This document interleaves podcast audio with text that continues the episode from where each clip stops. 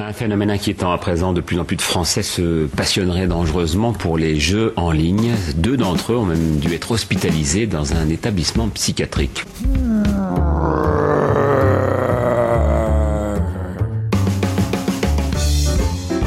Il ne se nourrissait plus, il s'est enfermé dans sa chambre trois semaines durant en se prenant pour son avatar, un elfe de la nuit. On constate aujourd'hui que les séries sont parfois beaucoup plus violentes que les films. Et il faudra aussi parler des dessins animés, notamment des dessins animés japonais qui sont exécrables, quoi, qui sont terribles.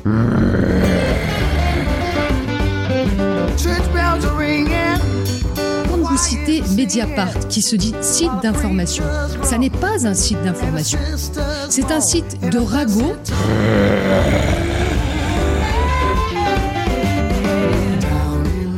Souvent des jeunes qui passent leur journée derrière un écran à se goinfrer des meuporgs.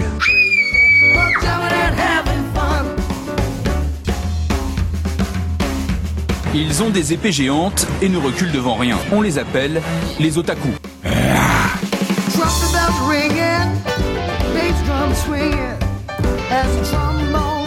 Je suis ingénieur en informatique, je me sens bien avec les ordinateurs.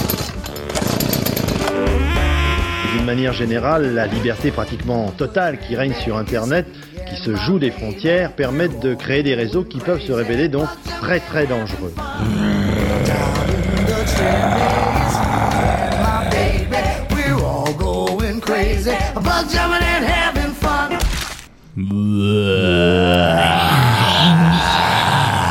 Bienvenue dans Basingcast 21. 21 21 comme le poids de l'âme, selon Duncan McDougall. Euh, 21 comme le nombre standard du port TCP/IP pour une 21 le connexion point de l'âme en quoi? Si tu mets pas l'unité, ça a aucune valeur. 21 Ok, grammes, ça va. Et en plus, on sait très bien que c'est pas un poids, mais une masse, bref. Euh, 21 comme l'âge de la majorité en France, avant qu'il soit abaissé à 18 ans sous la présidence de Valérie Giscard d'Estaing. Est-ce qu'il va oser dire que c'est la moitié de 42 ou- Une décision qui affecte directement notre jeune invité Xeutrop. Euh, grâce à VGE, tu peux te bourrer la gueule légalement maintenant. Bien Bienvenue. Xeutrop. Bon, bah, merci, bienvenue. Euh, oui. C'est Gilles. gentil. Avec nous ce soir, on a aussi à de nouveau Plane. Bonjour Plane, la voix FIP de Basingcast. Bonsoir.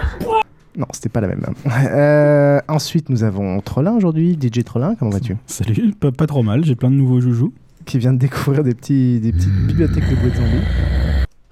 Euh, Ça coupe un peu vite quand même à la fin. avec nous, nous avons aussi Krillin. Salut Krillin. Bonsoir, c'est Comment ça moi va Krillin. Coucou. Il est tout lol ce soir. Ouais. Avec ce soir, euh, ce soir nous n'avons pas Micha. euh, Oh. Qui ah, bizarrement, Oh. quand on lui a dit le thème de la soirée, s'est fait porter pâle. bizarre, très très étrange. Euh, cet épisode est donc un épisode spécial zombie. Euh, le programme, c'est que Xavier va tout d'abord nous faire un cours historique du mythe zombie et ses adaptations. Il va nous pourrir le truc. Euh, ensuite, on fera un petit tour de table. On parlera de mode zombie aussi avec Plane, d'infectés, de risques de, pandémie avec, euh, avec Krillin. Et on finira par un bon gros dossier culture où chacun parlera de certaines œuvres de zombies préférées. Euh, avant tout ça, quelques remerciements pour les notes iTunes. J'ai oublié de marquer les noms sur ma feuille, je viens de me rendre compte. Et aussi ceux qui nous ont aidé à préparer l'épisode via le forum FreePod. FreePod slash forum. Euh, avant le petit dossier de Xotrop, on va peut-être euh, te laisser te, te présenter, Xavier, le sexe symbole du podcast Culture Breakdown de FreePod. Tout à fait, oui. At Xotrop sur Twitter. Uh-huh. Qui es-tu, Xotrop Qui je suis? Oui, Euh, vend du rêve. euh, Comme ça, je suis étudiant. Je parle Déjà, ça allemand. fait rêver Je là. suis informaticien, euh, j'ai 42 ans. ouais, alors euh, bon, bah, les ordinateurs, j'aime ça. Euh, non, non, euh, étudiant. Mais en allemand, quoi. Je parle allemand, oui. Je parle allemand. euh, je suis fan de comics, de cinéma. Et Voilà. qu'est-ce qu'est-ce que Culture Breakdown Culture Breakdown. Pour les rares qui ne connaissent pas Culture Les Breakdown. rares qui ne connaissent pas, enfin, ils doivent, ils doivent pas être si rares que ça, je pense. Mais enfin, bref. Euh, Oui, donc c'est quoi Culture Breakdown bref. Euh, bah, c'est un, un podcast que j'ai créé avec euh, deux amis, euh, trois amis, en janvier dernier. Euh, Geoffroy, Mathieu et Jordan. Maintenant, on n'est plus que trois. Je- Geoffroy, Mathieu et moi. Mhm. Et on parle de comics, cinéma et de séries. 30 minutes sur chaque thème, plus un dossier de 30 minutes sur l'un des thèmes. Donc euh, on parle de l'actualité cinéma, de l'actualité série, de l'actualité comics, plus par exemple un focus euh, sur un auteur, un éditeur, ou sur un genre de cinéma, euh, ou un genre de, de bande euh, son. Et c'est dispo sur FreePod et il y a un blog aussi ou quelque chose Ou? Culturebackdown.com. K-U-L-T-U-R. Donc comme c'est écrit COM. Breakdown. Merci beaucoup, mon cher. Euh, on va donc commencer par un petit dossier euh, dans lequel tu vas nous parler de quoi exactement? L'historique du zombie. Oh. L'historique du. Mais je te, je vais te faire une petite musique d'intro avant.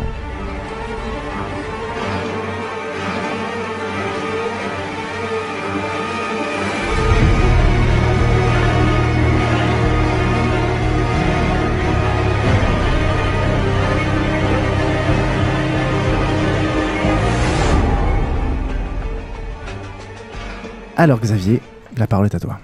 Dimanche dernier, quand on allait à la Zombie Walk, Tout à fait. Pierre m'a dit que vous alliez faire un dossier sur les zombies et moi j'ai dit mais, mais je m'y connais super bien en zombies, euh, je suis fan. Et euh, comme euh, il est partisan du moindre effort, il m'a dit bah, viens donc faire un dossier. Ah, c'est bien, tu le cernes bien. et donc je dis je dis pourquoi pas ma foi. J'ai toujours rêvé de faire un Zimcast avec vous. Tu dis ma foi? Ah, ma foi. ouais. Ma foi. Ouais. En effet, nous sommes allés à la Zombie Walk. Euh, celle qui nous a rappelé qu'il y avait une Zombie Walk, c'était d'ailleurs Plane. Oui. Tu y étais aussi. Ouais. Et on mettra d'ailleurs des jolies photos On s'est euh, raté. sur le blog. Oh, des sublimes photos de moi déguisée en Jedi zombie. En Jedi Zombie. On l'a pas vu, right. Non, on l'a pas vu. Ben non, elle répondait pas au téléphone. Normal, un zombie. euh. J'étais trop occupée à grogner. Alors, Vas-y. le zombie, on en a une vision assez, euh, comment dire, figée, quoique elle a le temps à quand même varier de temps en temps. Globalement, on le voit euh, rampant, euh, très lent, les bras en avant, et criant Brain ou faisant Euh comme ça. Ou alors le zombie, c'est l'adolescent devant, sa- devant WoW. Aussi. Globalement, le zombie, Qu'est-ce que t'as contre les joueurs de WoW J'ai absolument rien contre les joueurs tous de WoW. Ouais, C'est quand, quand ma mère, quand j'étais devant Counter Strike Source et que ma mère me disait mais t'as vraiment l'air d'un zombie, je le prenais très mal parce que pour moi un zombie c'est c'est pas ça quoi. Un zombie c'est un peu plus noble. Déjà, que ta mère Noble. Dans ce connaisse les zombies. Noble. Un zombie c'est noble monsieur. C'est plus noble qu'un mec, qu'un joueur de Je WoW. trouve que ta mère est vachement jeune. Enfin, c'est vrai qu'on a, c'est vrai qu'on a une demi-génération de différence, donc ça se trouve euh, ta mère c'est ma grande sœur, mais je trouve quand même Oh. que Oui non, elle a 50 ans si tu veux. ah ouais, t'as eu sur le tard, hein, ça explique beaucoup de choses. Oh Comme quoi la trisomie ça arrive plus souvent euh, à un âge avancé c'est ça? Non mais tu Zéro vois, des choses. Euh, était tellement bercé près du mur qu'il a déjà plus de cheveux, donc euh, C'est vrai mais c'est pas un mythe ça. hein. c'est un- pas un mythe, c'est vrai. Voilà. Voilà. pour dire, elle connaît les zombies, c'est déjà cool. Oui, oui, oui, ouais, elle, elle doit cool. connaître, elle a, mon, elle a mon père quoi. Comme Marie. Bref. Alors donc le zombie généralement on en Non, a mais à 16 ans, c'est normal, on se rebelle contre ses parents. Bon, tu le laisses faire son dossier un petit peu. Euh, Fais gaffe parce que surtout tes parents ils doivent, ils doivent écouter pour être très fiers de toi. Ah bah ils écoutent Basingcast à mort. Bien sûr. Mais mes parents comprennent déjà pas le concept d'iTunes, alors leur expliquer un podcast, euh, bon. Donc le Les gens zombie. normaux peuvent pas comprendre le système d'iTunes. Ah ça c'est bien vrai. ça. Moi non plus j'ai pas compris mais déjà. j'en enregistre. Il y a pas de... Et sinon, euh, vos mamans vont bien? Tant qu'à faire. Hein, euh. Non, non, continue. Bah, la mienne a une fistule en ce moment. Oh, pas raconte-moi, ra- fistule, c'est un rapport un au peu. fist ou Bah, en fait, c'est C'est euh, quand fistule tu as Ton père avait gardé sa bague, c'est ça Son Non, non, alliance. non. Ça, ça, ça a écorché, ça s'est infecté. Oh la vache. Bah, c'est peut-être ça, faudrait que je lui C'est demande. champêtre. C'est peut-être le cock ring qui est responsable. Mais alors une fistule en fait c'est euh, Moi, je eh pense que c'est justement sur le thème des zombies. C'est quand il y a un petit trou entre le canal de derrière et le canal de devant. Ah, Donc tu te mets à, à pisser marron Oh et, et très, jaune. très liquide. Yum yum. Et c'est très problématique. Oh, Oh. Mais ça, arrive, ça doit arriver souvent aux zombies. Quand ils, euh, bah, ils digèrent plus, les zombies. C'est un des problèmes. Ah ça je vais en parler tout à l'heure. Allez, continue. Donc, le zombie, on a une image qui est maintenant très figée, qui, qui vole plus tellement, donc j'ai déjà expliqué. Mais il faut savoir que on a, le, zombie qu'on a maintenant est issu d'une euh, très longue, d'un d'un très long développement culturel, euh, aussi bien haïtien, issu des Caraïbes, que euh, européen. Toutes les civilisations ont eu leur, euh, leur relation au monde des morts, aux morts en général, pas que aux morts vivants, mais aux- parfois euh, à des êtres euh, morts puis ré- réincarnés, pas forcément en Jésus, tu veux dire? Euh, mais mais je vais en parler. Et pas, pas de Jésus, mais d'un autre. On a tous eu notre, une, une relation au- aux résurrections, etc. Donc déjà, je vais vous parler du zombie. Le zombie, le, le mot zombie, d'où est-ce qu'il vient? Il vient du vaudou, euh, plus particulièrement d'Haïti. Le vaudou, qu'est-ce que c'est Le vaudou, c'est une, une religion qui est issue de la, du mixte entre le vaudou euh, de l'Afrique de l'Ouest et euh, le christianisme.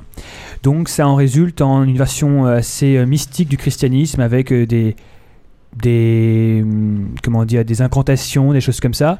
Tu veux dire que les, les mecs qui pratiquent le vaudou, ce sont des théistes euh, à tendance euh, mystique, c'est ça? Tout à fait, tout à fait. Parce que, excuse-moi, hein, mais euh, Mantine m'a demandé de remplacer Exil. Donc, Ah, mais il n'y a aucun problème. Exil, si tu nous entends là-haut avec Coluche. Hein. Je l'aime beaucoup en plus, je trouve ça dommage que soit parti. Mais enfin, Mais bon. moi aussi, je suis juste furieux, mais. Et donc, avec Pasqua aussi.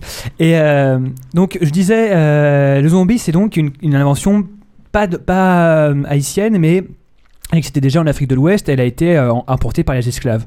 Elle a été modifiée avec la- l'apport du christianisme et de ce qu'on trouvait là-bas en termes de- d'ingrédients, de, de poissons, parce que ça parle beaucoup, le vaudou, c'est beaucoup de, de potions et d'incantations. Et les potions étaient préparées avec euh, des poissons, des, du venin, etc. Des pattes de poulet. aussi, mais ça c'est plus pour les malédictions. sur place. Et en, en gros, le zombie euh, du vaudou haïtien, c'est pas tant un mort qui revient à la vie, c'est aussi ça, mais c'est aussi quelqu'un qui est possédé et qui est maudit. Euh, c'est euh, quelqu'un qui a. Il y, a des- docteurs vaudous qui euh, s'en prennent à quelqu'un parce qu'il leur a mal parlé ou parce qu'il les a regardés de travers. Ils, ils font une incantation, ils font boire à la personne une, une concoction, une concoction, Une décoction. une décoction, pardon. Et euh, la personne euh, est leur esclave. Elle est lente, elle a les yeux hagards, elle, elle fait- elle a- elle- généralement il lui donne une mission et elle doit accomplir sa mission euh, coûte que coûte, euh, peu importe ce qu'elle doit en faire, ce qu'elle doit faire. Elle est instoppable, elle peut pas, on peut pas la- vraiment la tuer. Faut que tu donnes tes recettes à, à Krillin pour sa copine. Non, euh, pas pour ma copine, euh, je la respecte assez pour ses propres opinions.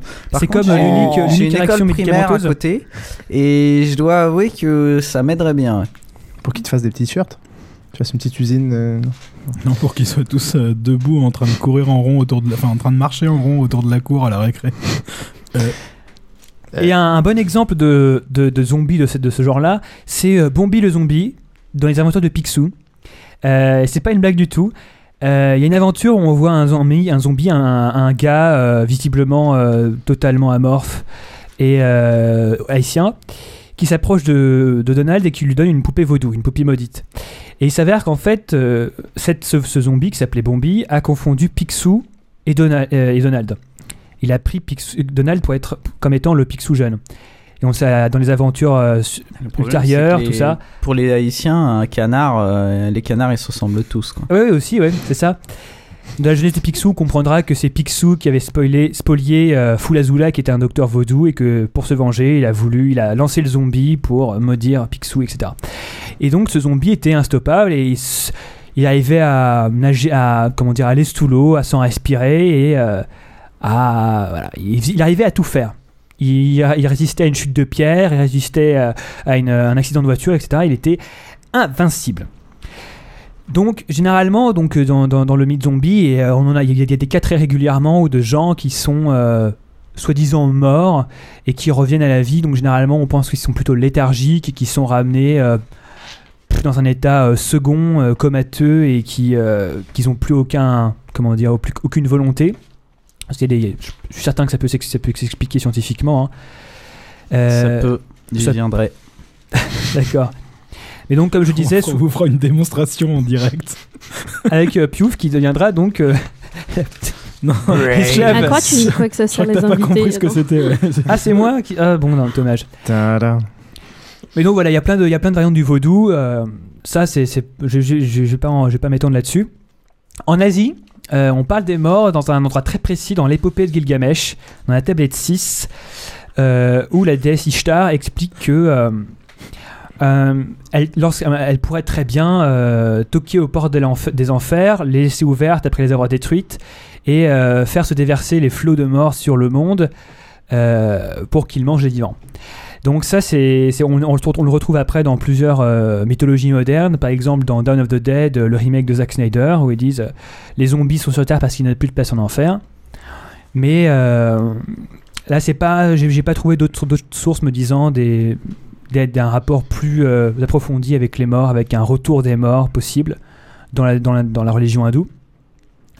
Dans la religion catholique, on a Lazare, qui est le premier véritable zombie, entre guillemets, de, de notre ère. C'est celui qui se fait bouffer par la baleine?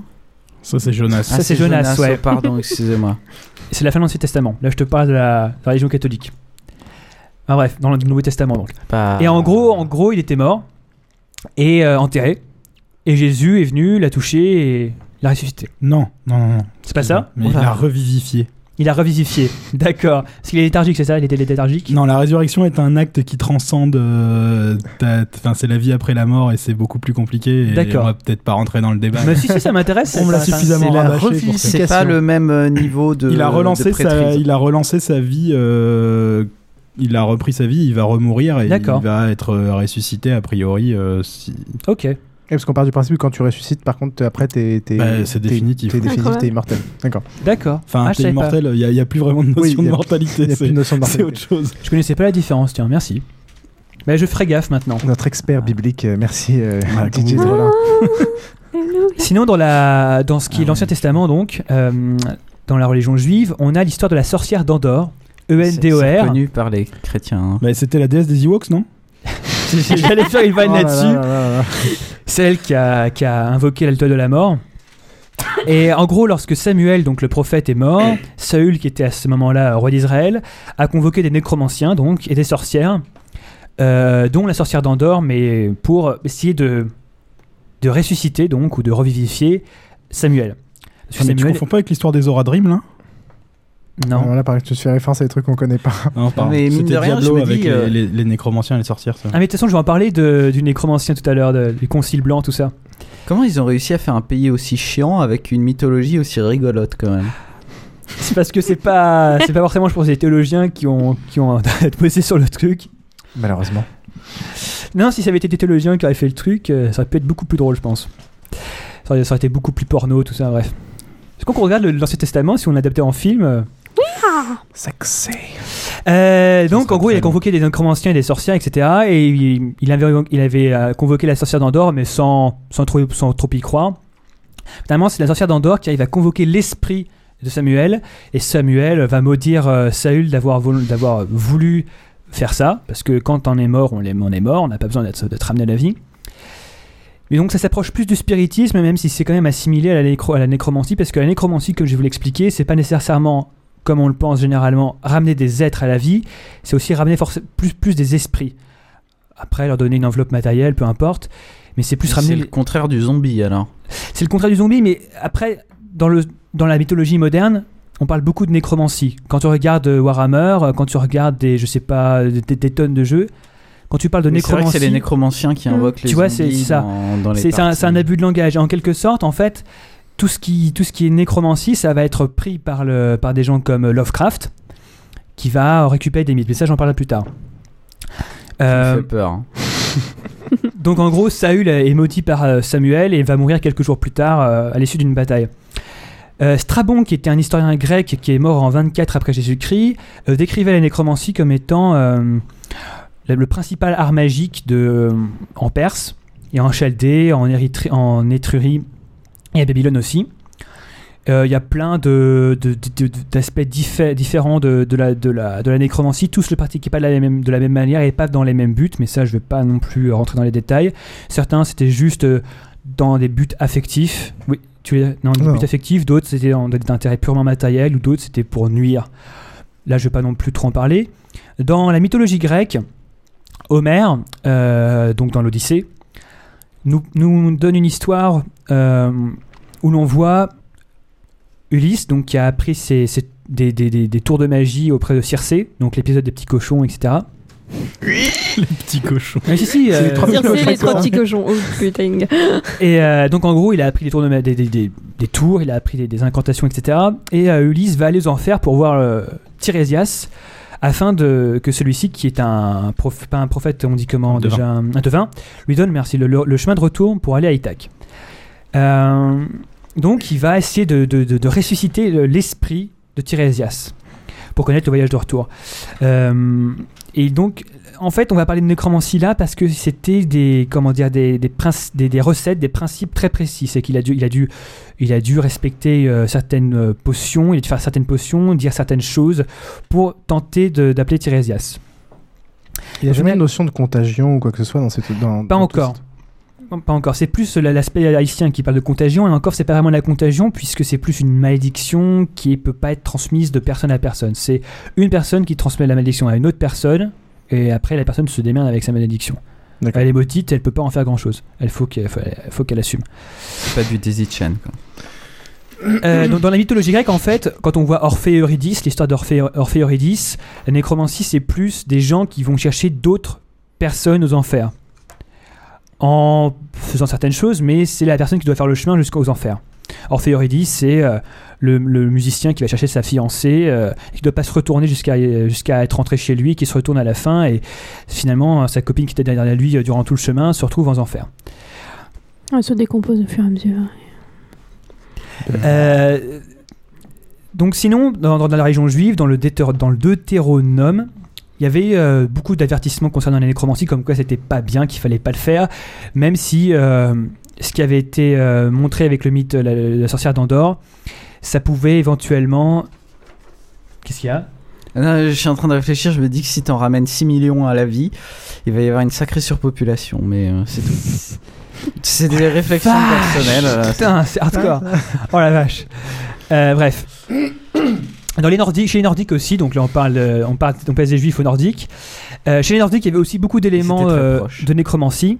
Donc Odin, par exemple, invoque une. Alors là, il invoque physiquement une, une voyante d'entre les morts pour euh, lui prédire l'avenir de bataille. Et il me semble que euh, parce qu'il y a plusieurs races euh, chez les chez les Nordiques. euh, dans la mythologie nordique, donc il y a les elfes, et chez les elfes, il y a une partie des elfes qui est euh, en partie à, à moitié euh, mort-vivante. Mais ça, j'ai pas voulu non plus aller trop loin là-dedans. C'est les elfes de la nuit. Oh merde, putain. Euh, dans- au Moyen Âge, euh, la, nécromancie, hérite de tout ce qui euh, est euh, arabe, de tout ce qui est magie arabe, donc la, magie astrale.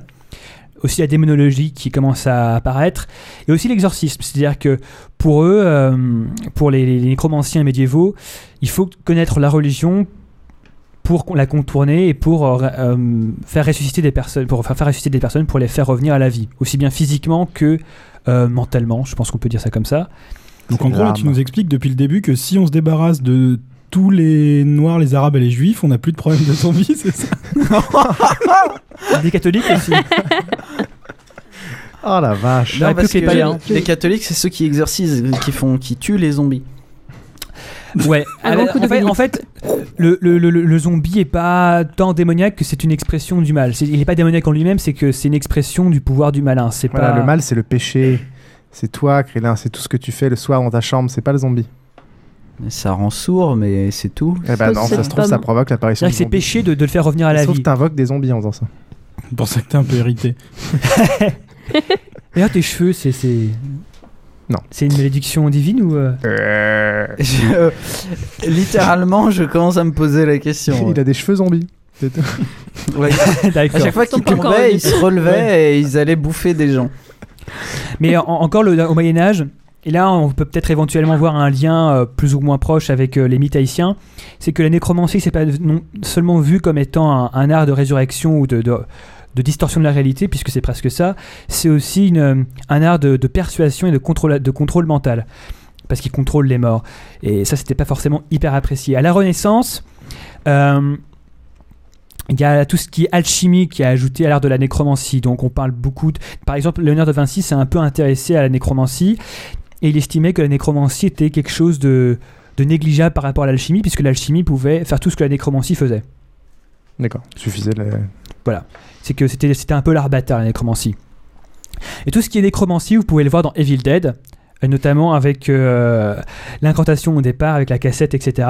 C'est que maintenant, euh, dans nos esprits, nécromancie, euh, résurrection, le retour des morts à la, des, à la- des morts par un sorcier, ça passe par l'incantation et par des rites très précis. Chez les Romains, c'était le cas, j'en ai pas trop parlé là, mais euh, c'était la nécromancie, ce sont des rites précis avec des cercles faits au sol, avec du sang, euh, des offrandes, des sacrifices. t'es quand même capable de nous sortir un dossier super blindé et super intéressant, et avec comme exemple Picsou et Evil Dead. C'est génial. Euh, le zombie moderne, en fait, euh, donc quand je dis zombie moderne, c'est fin du 19e, début 20e, il est joué de plein d'éléments. Déjà, il faut rappeler que Haïti a été occupé euh, entre 1900, alors je regarde mes notes parce que je suis plus sûr de moi, entre 1915 et 1934 par les Américains. Par à quelle occasion, je ne sais plus exactement, mais en tout cas, c'était le cas. Et euh, les Américains, euh, enfin, ils sont, enfin, les, les soldats américains, en tout cas, les, Ils sont méchants. étaient friands de ce genre de choses, de ce genre de, de- de culture, de ce genre de curiosité. Les sauvages, c'est toujours marrant. Et euh, ils ont ramené ce genre d'éléments culturels chez eux. Le zombie moderne, on peut voir euh, plusieurs influences. Déjà, il y a Frankenstein de Mary Shelley. Le zombie instoppable. euh, c'est quand on, quand, on voit les, les- les adaptations de, de la- de- du roman de Mary Shelley par, avec Boris Karloff, on voit un gars qui est euh, comme ça. Alors qu'il n'est pas du tout ça comme, comme ça dans le film, hein. dans, dans- dans le livre. Dans, le Il livre, est trop pas ça comme Ziva. Dans, le livre, il est pas trop comme ça, mais dans le film, c'est un gars avec des écrous, euh, c'est euh, un gars qui, est, euh, qui, qui sait pas où il va, c'est vraiment le, type du zombie même, selon le mythe haïtien. Sinon, il y a Edgar Allan Poe, donc euh, tout ce qui est romantisme gothique, et qui, avait, qui incorporait quelques éléments de nécromancie, avec des formules magiques, des cercles divinatoires, etc. Mais il y a aussi Lovecraft, avec par exemple le roman Herbert West Réanimateur, qui a été euh, adapté en film par euh, je ne sais plus qui, mais enfin bref. Et euh, là, on a un début de définition du zombie euh, moderne, c'est-à-dire que c'est euh, un être décharné. Euh, là, dans, dans, les- dans le roman de, de- de- de- de Lovecraft, le zombie est agressif.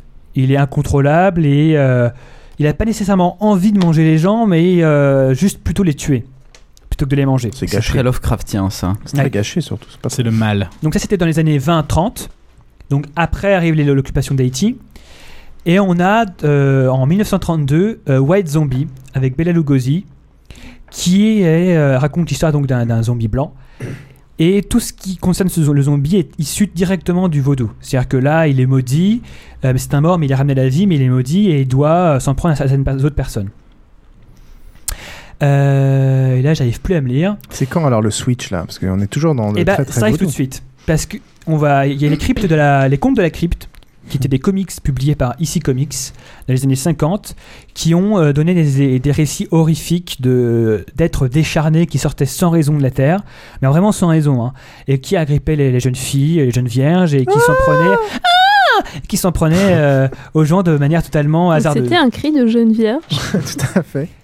Euh, Plaine, tu peux nous en faire un, Plaine et C'est pas très jeune vierge. Hein. Et ensuite Euh, donc vous avez euh, Plus depuis longtemps. Ça fait 10 ans. I Am Legend de Richard Matheson qui a introduit le concept de maladie et de transmission euh, du mal zombie. Jusque-là, on n'était pas donc du tout dans, la- dans le, dans, le, dans le trip de la transmission. On était zombie, on, le, on, se démerdait, euh, on se démerdait avec notre truc, on, on pouvait pas le refiler. Je, Maintenant- je pense que tu risques de faire crier les puristes euh, en disant euh, transmission de mal zombie en parlant de I Am Legend. Je suis bien d'accord, Transmission puisque de ce- mal, disons. euh, J'ai et bien ça, compris, mais, non, mais c'est que maintenant, ça se transmet. C'est Ah, mais plus... c'est surtout que c'est. Enfin, peut-être que je me trompe, mais c'est un peu des vampires, non, à la base? Bien sûr, bien sûr. Mais dans, dans, dans, dans, dans le, dans le mythe zombie, après, ça va être repris, ce concept de transmission du truc. Et donc pour toi, c'est là la première fois où il y a, euh, où il y a euh, vraiment. euh, euh, bah, bah, euh, On passe ouais, du, particulier pandémie, au quoi. général, quoi. Bah, C'est-à-dire que le mythe, du, le mythe du vampire, il existe en, en Europe depuis le, le 14e siècle, 15e siècle, même Non, beaucoup plus tôt. Euh, avec euh, Tu parlais des Grecs, il y avait. Tepes. Oui, il y avait aussi ça, il y avait aussi des, des, des vampires chez les Grecs. Hmm. Mais euh, là, je pense que c'est vraiment le moment où euh, tous les éléments sont réunis pour donner ça. Hmm. Parce que oh, forcément, enfin, si ils auraient très bien pu le faire avant. Mais là, on avait un média qui était beaucoup plus mainstream, donc le comics, qui était lu par des, des, des- des milliers de millions de teenagers, et euh, c'était devenu quelque chose de beaucoup de très bankable, de faire des, de, de mêler tout ce qui était euh, vampire avec euh, comics, enfin, de- ce qui était issu du comics, les contes de la crypte, ce qui était, qui était stressant, oppressant. Et je pense que le, le- c'est juste le fait que Richard Matheson ait, ait publié I Am Legend à ce moment-là qui est fait que il y a eu un changement. Euh, je sais pas, vous avez peut-être des éléments de votre côté pour euh, me non, non, contredire, non, non, mais... non, mais euh, non, non, on ne contredit pas, on pose des questions, mais par contre, euh, euh, avant ça, est-ce que les vampires se reproduisaient en suçant le sang? Parce que au final, pour moi, tous les exemples que j'ai euh, de vampires avant le XXe siècle, euh, c'est juste des, des, des personnes qui sucent le sang pour se nourrir, mais qui ne créent pas de, de vampires. euh, qui s'auto-répliquent pas en fait. C'est comme le loup-garou, parce que moi, quand j'étais jeune, il m'a toujours semblé que le loup-garou, ça, ça se transmettait. Il y a d'autres gens qui me disent que non, ça n'a jamais été le cas. Je pense qu'il y a une différence d'interprétation. Je, ça, doit- ça doit- ça doit dépendre des, tra- des traditions. hein. Mais Mhm. après, je suis pas du tout euh, catégorique là-dessus. hein. Je... Non, non, bah on fera ça sur notre euh, prochaine Spécial vampire. Notre spécial vampire, donc au prochain Halloween. Mais en, en gros, voilà. C'est I Am Legend, je pense que c'est qui a, qui a introduit le, de- de- le concept de, contagion quoi. et d'infection. D'accord. Euh, et tout ça, ça va être repris par un- quelqu'un qui s'appelle George Andrew Romero, donc d'origine italienne. Ah, Romero Et euh, oui, je me dépêche. Euh, et c'est lui qui va vraiment donner une définition du zombie moderne, euh, du moins dans ses tro- trois premiers films. Donc à savoir qu'il en a fait six, à savoir qu'il en a, Bah, qu'il a fait six films. Est-ce que, enfin, il donne la définition. C'est un peu comme tu parlais du film Frankenstein qui, qui finalement a donné euh, l'image type du, du, de la créature de Frankenstein et compagnie. Je pense que là, euh, actuellement, on peut dire qu'on a repris euh, le- le- la vision de Romero, même si depuis ça a changé, comme tu vas nous en parler tout à l'heure. Euh, mais je sais pas s'il a réellement donné la définition ou dans le sens. euh, déjà, je pense pas qu'il voulait donner une définition. Ah non, clairement pas, non. Et puis je pense que ça a été une définition qui est restée pendant un moment euh, et qui est en train de se faire. Enfin, qui est en train d'évoluer à nouveau, quoi. Bah, le, le truc, c'est que je pense que surtout que c'est, il a fait ça, il a fait, il a fait ce film, euh, enfin pour se faire plaisir. C'était juste un, un gros nerd déjà à l'époque. hein. Euh, c'était un truc de, de dégénéré quelque part d'ap- d'ap- d'apprécier tout ça comme nous. hein, on est un peu, bref. Toi. Mais euh, non, non, non, non. Enfin, je, il a, il a- je pense qu'il a voulu. C'était son fantasme quelque part. Je pense qu'il a, il a pris tout ce qui lui plaisait hein, d'un peu partout et il a, il a, il a eu des idées et il s'est dit bon bah banco, hein, je vais Ça faire ça. n'empêche que le, zombie moderne, euh, pour toi, ça vient de lui. ouais. Bah clairement, parce que avant ça, on a des, des gars comme euh, Plan 9 from Outer Space où on voit des gars qui sont pas décharnés, des gens qui sont juste zombifiés avec les bras en l'air et qui plutôt que de bouffer les gens cherchent plutôt à les agresser ou à leur faire mal. Hmm. C'est ça. Là maintenant, on est vraiment des personnes anthropophages qui veulent euh, qui veulent bouffer du cerveau. Donc il a fait six films Night of the Living Dead en 68. Euh, Dawn of the Dead en 78, Day of the Dead en 85, et Land of the Dead en 2005, Diary of the Dead en 2008 et Survival of the Dead en 2010. Alors pour ceux qui ne voient pas l'évolution en français, ça fait la nuit des morts vivants, l'aube des morts vivants, le- la journée des morts vivants, la terre des morts vivants. Donc cette fois ils ont tout pris. Oui. Ensuite euh, Le journal des morts vivants. le journal des morts vivants, qui est traduit en français par chronique des morts vivants de mémoire. Et euh, le dernier, j'arrive pas à te lire. Survival. Survival of the Dead. Donc la survie dans le monde des morts vivants. Ouais. En gros, euh, Night of the Living Dead, c'était la nuit des morts vivants. Dawn of the Dead, ça a été traduit en zombie. Day of the Dead, ça a été le jour des morts. Le jour des morts vivants, je sais plus exactement. Moi je l'ai vu avec le nom euh, anglais en fait. Oui, je crois aussi. Ouais. Land of the Dead, c'était le titre original aussi. En fait, ce qui est intéressant avec euh, Romero, c'est que à chaque fois, il a essayé de faire évoluer. C'est- ouais, il y, a- il y a une, comment dire, il y a une graduation dans, le, dans, dans l'invasion de la planète. À chaque donc Night of the Living Dead, c'est juste des bois. Dawn of the Dead, c'est les, les États-Unis. Day of the Dead, c'est le monde entier. Et à chaque fois, il va faire une critique sociale. Donc, euh, dans Suck My Geek, il y a un gars, j'ai oublié, Rafik, euh, C'est son. Suck My Geek. Suck My Geek. Et C'est Rafik euh, Rafik. Et euh, il se fout de la gueule des gens qui pensent qu'il y a vraiment une critique sociale. et, Non, il se fout pas de la gueule. bah, il, mais il dit, il dit que ça, ça permet de faire passer la pilule. Il dit que c'est, quand tu parles à des Ah, non-geeks de zombies, tu parles évidemment de la critique sociale. Quand t'es entre entre geeks, tu tu sais que c'est aussi c'est cool aussi parce que c'est des C'est- c'est zombies, des zombies, ouais, pas c'est seulement. euh, Et c'est cool surtout. C'est voilà. vrai. Parce que c'est des zombies. Donc en gros, dans Night of the Living Dead, euh, alors je vais peut-être en parler plus tard ou j'en parle maintenant? Non, t'en- on- on- je pense que tu en parleras un peu plus dans la partie culture. D'accord. Donc en Tout gros, voilà, donc il y a- il y, a six films. Il a construit puis déconstruit sa mythologie du zombie vivant. Euh, Parce que comme tu le dis bien, hein, ça entre tous les films ça évolue, les, les zombies euh, changent un petit peu. alors ça change surtout dans Day of the Dead et puis après dans Diary of the Dead, où il va totalement modifier tout ce qu'il avait dit auparavant. Bah, Vas-y, euh, euh, dis-nous En- rapidement les différences. Enfin, en gros, dans Night of the Living Dead, les morts ressuscitent sans, sans raison et contaminent les gens. Mais quand on, quand on meurt, on ne devient pas nécessairement zombie. Mhm. Dans Dawn of the Dead, c'est la même chose. Day of the Dead, les zombies évoluent légèrement et deviennent un peu plus intelligents. Et il y en a un en particulier qui arrive à se servir d'un pistolet. Mm. Et après, ça va se répandre. The, dans Lord of the Dead, ça devient presque une minorité qui a de moins en moins faim et désire être tranquille. Et dans Day of the Dead, qui est presque un retour aux sources, là, une fille qui se suicide, qui se tire une balle euh, dans la tête, se zombifie. Ah oui, d'accord, oui. Je Alors qu'elle n'a pas du tout été infectée. Et ça, c'est un, retour. Ça, comment dire ça, une ça, ça discrédite totalement ce qu'il avait fait jusqu'à, jusqu'à, jusqu'auparavant. Et dans Survival of the Dead, euh, c'est juste un spin-off de Day of the Dead, donc euh, c'est pas très intéressant. Euh, mais ça, je, je parlerai peut-être de, de toute l'œuvre, de tout ce qui est arrivé de Romero après. Oui, oui, oui, D'accord. dans notre Et en gros, il y a une, une autre version donc des, des zombies qui était faite par O'Bannon, qui avait qui a réalisé euh, Return of the Living Dead, qui était un spin-off de la de la série de, non officielle hein, de la série des Romero, où en gros ces zombies parlent, ont une mémoire de ce qu'ils ont fait avant, courent, euh, sont forts physiquement, ont une personnalité, euh, ce qui est l'antithèse totale de ce qu'on pouvait avoir avant. Puisque Romero, ce sont c'est la masse, c'est la masse dont on ne sait rien, c'est la masse totalement. euh, qui n'est pas dangereuse en soi, sauf dangereuse. par son nombre en fait. Euh, les gens Exactement. se font euh, surprendre par les zombies, ils se font pas attaquer entre guillemets. Tout à fait. euh, D'ailleurs, on le voit bien dans, dans Zombie. Mais je crois que c'est bon. Oui. Oban- O'Bannon a donné une, donc une version un peu, un peu autre, qui a été reprise par Zack Snyder en partie, pas totalement. Alors, Et- O'Bannon, tu dis que c'est en quelle année? Il me semble, sans être certain, que Return of the Living Dead, c'était 78-82. Je suis pas certain du tout là. Donc c'est quand même euh, au niveau du cœur de, de ce que faisait euh, Romero. Quand on parle de la trilogie des morts vivants, on parle de quel euh, Night Down, Down and Day, Day, ouais. Ouais, ok. Donc là, c'est clairement au cœur de cette trilogie-là où lui a, a créé son propre mythe. Donc tu parles de Snyder. Euh, bon, je te laisse le... le... Donc les zombies modernes, euh, les zombies qu'on a maintenant, il y a deux versions.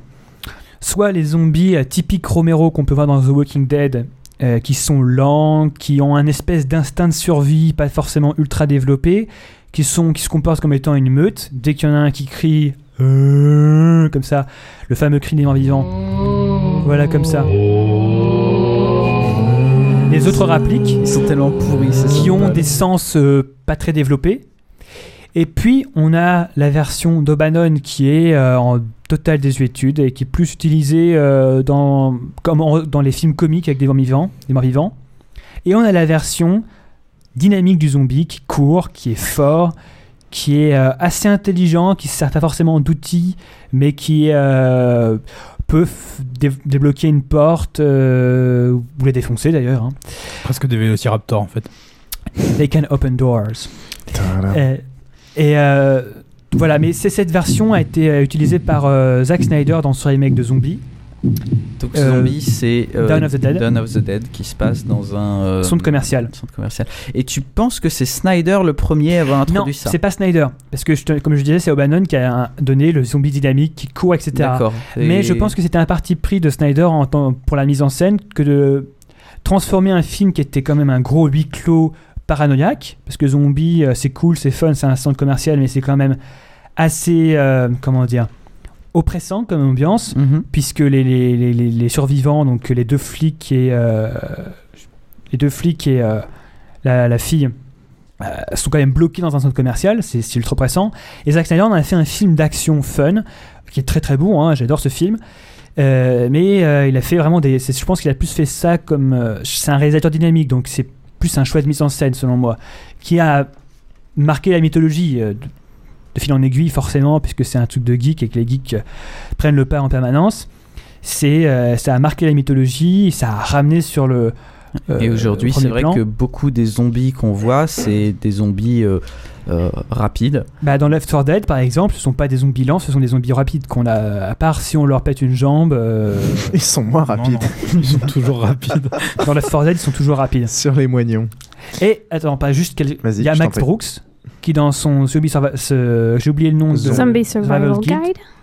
Et dans euh, World War Z, Ah, ça c'est pourri. Pardon, oui. il est génial World War Z. Ah, je trouvais ça raide à chier. C'est un peu chiant à lire. hein. Bah, c'est fait, comme un public reportage, un reportage. Oui, oui. C'est mal fait. C'est mal fait. euh, moi, je trouve. ça- En gros, Max Bruce explique que Non, c'est pas mal fait. J'irai pas jusqu'à dire que c'est mal fait. c'est mal écrit. Bref, Xavier. Voilà, il explique que les zombies qui courent, etc., c'est que des conneries et que le vrai zombie, il est faible, il est con, il a un- une once d'instinct mais sans plus, et il est lent surtout. J'aime bien les gens qui déclarent comme ça. Le vrai zombie. Hmm C'est Max Brooks. De il a- mon il a- Je pense que c'est une super intro Jadis. pour notre premier débat. Euh, on va d'abord faire un petit euh, donc tour de table justement. Euh, déjà, dites-moi un peu quel est votre premier contact avec la culture zombie. Est-ce que vous êtes plutôt zombie rapide, zombie lent, ancienne euh, tradition, zombie nouveau Ah, parce que pour, pour les non-geeks, il faut savoir qu'il y a deux familles de geeks, ceux qui sont pro-zombie lent et ceux qui sont pro-zombie rapide. Et Ce qui est que- faux. Et Il y a aussi pro infecté ou pro zombie Ouais, alors ça c'est encore un autre débat. Mais Ce qui est faux. Et donc, euh, et donc ce... Pas de famille. Moi, je Ah, suis, écoute, moi, je suis amis. pour tous les zombies, c'est cool. pareil. Il y, a- il y a quand même, quand tu regardes sur le forum euh, sur FreePod, euh, premier post c'est euh, Oh ouais, euh, les vrais zombies ils sont lents et compagnie. euh. Bon, on va faire un tour de table et chacun va donner mon son avis. On va commencer par Plane. Euh, comment c'est quoi ton premier contact avec la culture zombie Est-ce que tu es plutôt zombie tradit, zombie nouveau, zombie rapide Plane. Alors, bah moi, bon, pour ce qui est des trucs de zombies, c'est vrai que quand j'étais petite, j'avais lu le Frankenstein de Shelley et tout, donc c'était euh, plus un côté littérature. Et sinon, je me suis remise aux zombies, et là, je vois Krillin qui se marre comme une baleine. Euh, non, c'est bon. C'était plus le bruit d'un C'était phoque. c'était pas moi. C'était plus le bruit d'un phoque. comme ça. C'était Pascal. Allez, vas-y. Bref. Enfin bon, et je m'y suis remise se parce que j'ai commencé à jouer de manière tout à fait, euh, on va dire, euh, incontrôlée à Plante versus Zombie. Ah. Et ce n'est pas une blague. Et là, pour le coup, c'est du zombie lent, mais il y a aussi des zombies rapides dedans. Donc euh, ça, c'était il y a Et des zombies intelligents, Euh, en quelque sorte. Ouais, intelligent, le coup de je me mets un cône sur la tête, je suis plus résistant. Mais non, je mets une échelle, j'utilise Un une perche, Oui, euh, il y en a j'utilise quelques-uns. des, des bungees. Ouais, mais euh, ça dépend des. Bon, bref. Voilà. Donc, euh, ça, c'était le, le retour, on va dire. Et puis, euh, moi, c'est vrai que je suis. On va dire que j'ai suivi un peu le, le mouvement avec tout ce qui est Walking Dead et compagnie. Euh, c'est vrai que c'est, enfin, c'était une figure qui m'intéressait. Donc, quand euh, je suis tombée sur le Zombie Survival Guide, déjà, ça m'a fait mourir de rire. Et euh, je pense que je vais bientôt apprendre à manier le bâton en cas de. Déjà, on a vu que tu, tu étais plutôt Jedi euh, d'un point de vue euh, zombie. Voilà, c'est ça. On mettra des jolies photos. Euh, la zombie walk, peut-être que tu peux en... On en parlera peut-être après. Oui. Euh, donc, t'es pas sectaire, t'aimes tous les types de zombies. Euh. De là jusqu'à dire que j'aime spécialement tous les types de zombies, non. Et c'est objectivement, si je dois me faire bouffer, je préférais qu'ils soient lents. Ce Ah. serait plus pratique. Ouais, enfin, si tu te fais bouffer, tu te fais bouffer lentement. oui, non, certes. Mais euh, dans, dans l'optique où il est possible de se faire bouffer, je préférais qu'il soit lent. Mais euh, Ok. DJ Trollin. Pour, pour Yeah. euh, profiter de la sensation pendant plus longtemps, c'est ça? Hmm. DJ Trollin, c'est quoi, toi, ton, ton contact Euh, zombies c'est une très bonne question. Je me, pose la- je me la pose depuis que tu as commencé à, à parler de, de ce sujet.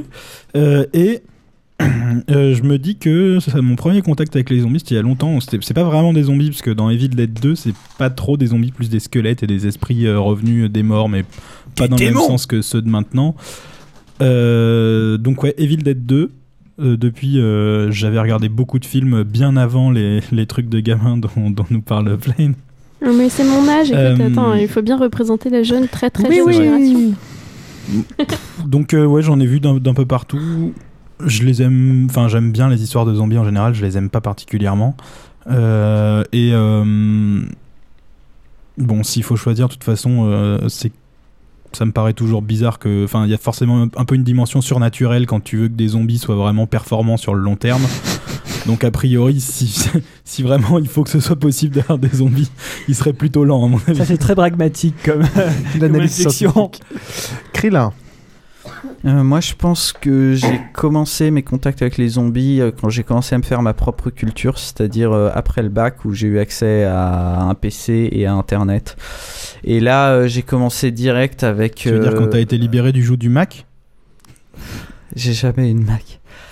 Et Ah, donc là, j'ai commencé à, à regarder. Je suis rentré à fond dans les Romero et les Snyder. Et le Snyder. Euh, voilà, et puis ensuite j'étais très content de voir 28 jours plus tard. J'étais très content euh, de Left 4 Dead et ce genre de choses. Euh, pour moi, le débat zombie rapide, zombie lent, c'est du bullshit. Ça me, enfin, c'est c'est du, c'est du bullshit troll. Donc c'est le même débat que ah, est-ce que t'es plutôt Linux ou PC ou est-ce que t'es enfin Linux ou Windows, est-ce que t'es plutôt BSD ou machin. Donc pour moi c'est de la merde. Enfin en tout respect pour les gens qui y croient. hein. C'est-à-dire qu'il y a- il y a une époque. Il y a, il y a une époque où nous êtes des euh, grands cons, aspect. il y a une époque où euh, où euh, où les gros trolls euh, comme ça, ça me faisait rire.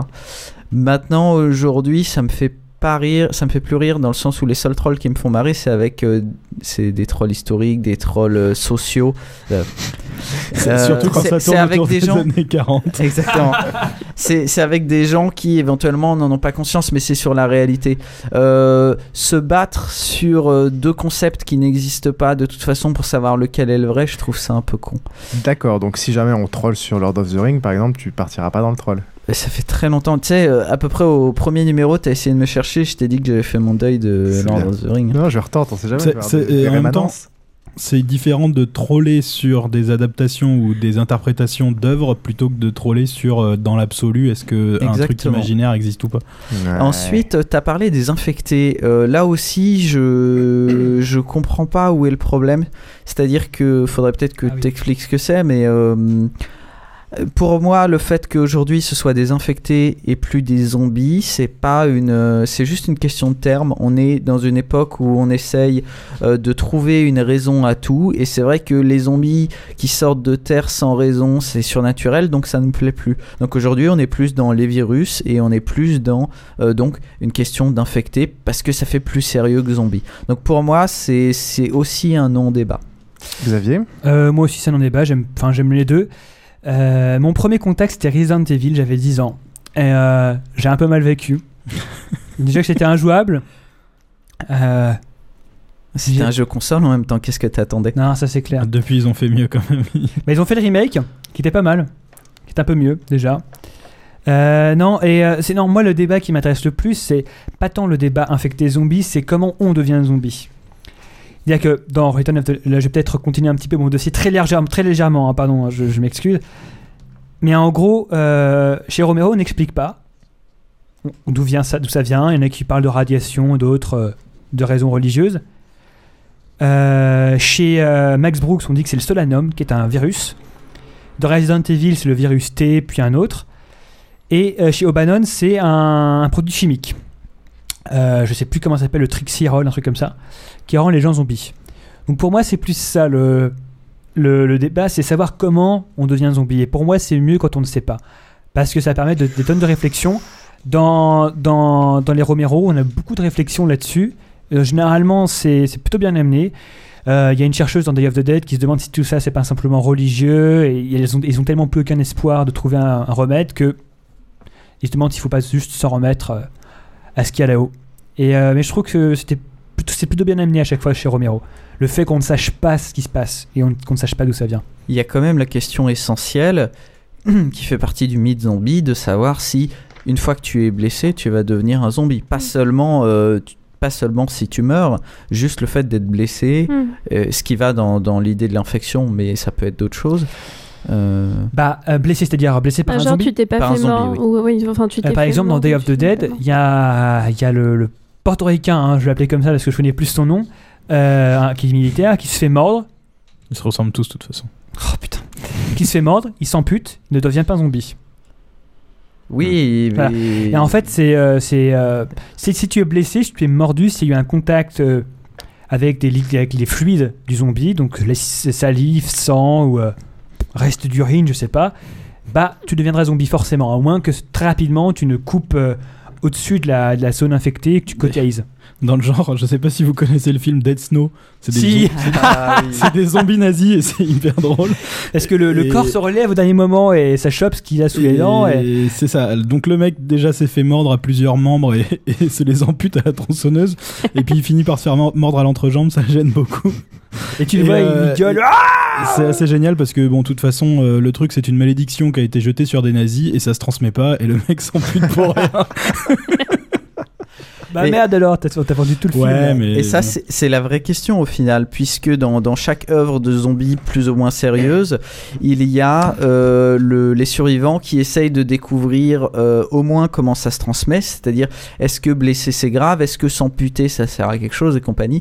Ce qui fait que chaque auteur a sa vision un tout petit peu différente pour permettre à, à ce que ces personnages euh, s'en prennent plein la gueule. Il y avait un film, euh, je peux, je peux- on peut continuer ou euh, Vas-y, vas-y. Vas-y, vas-y, Qui s'appelait Outpost.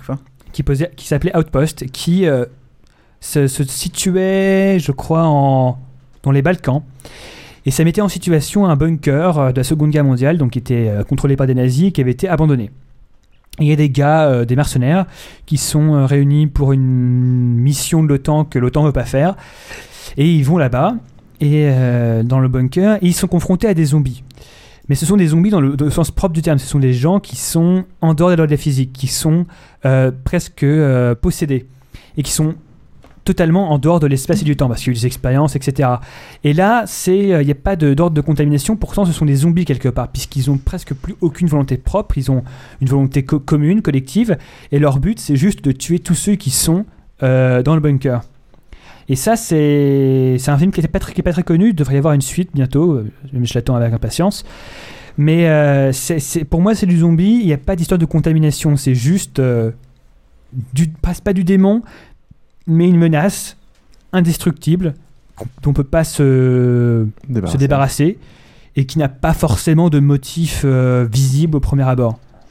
Euh, En tout cas, euh, tu, tu disais que c'est intéressant, enfin, là, que qu'il y a différentes versions euh, de euh, la, raison zombie, mais mine de rien, on voit bien, exactement comme le post-apocalyptique, que euh, chaque période a son explication différente et que ça montre bien à la fois une certaine les préoccupations des gens et également on va dire une certaine exigence, c'est-à-dire qu'aujourd'hui on essaye d'avoir des explications plausibles là où hier peut-être un peu moins, hier on se posait peut-être moins la question, donc toutes les parties théistes et compagnie. Euh, je sais plus euh, quel film de zombies il me semble par euh, Peter Jackson ou c'est à cause des Dead? Dead. alors c'est peut-être pas celui-là. Enfin, je sais qu'il y en a un où c'est à cause du nucléaire et avait ça- une tour de gazon Euh, non, non, c'est pas. euh, je, vois bien euh, Brain Dead, mais c'est Tu, tu pas parles peut-être de, de trucs de des traumas quoi.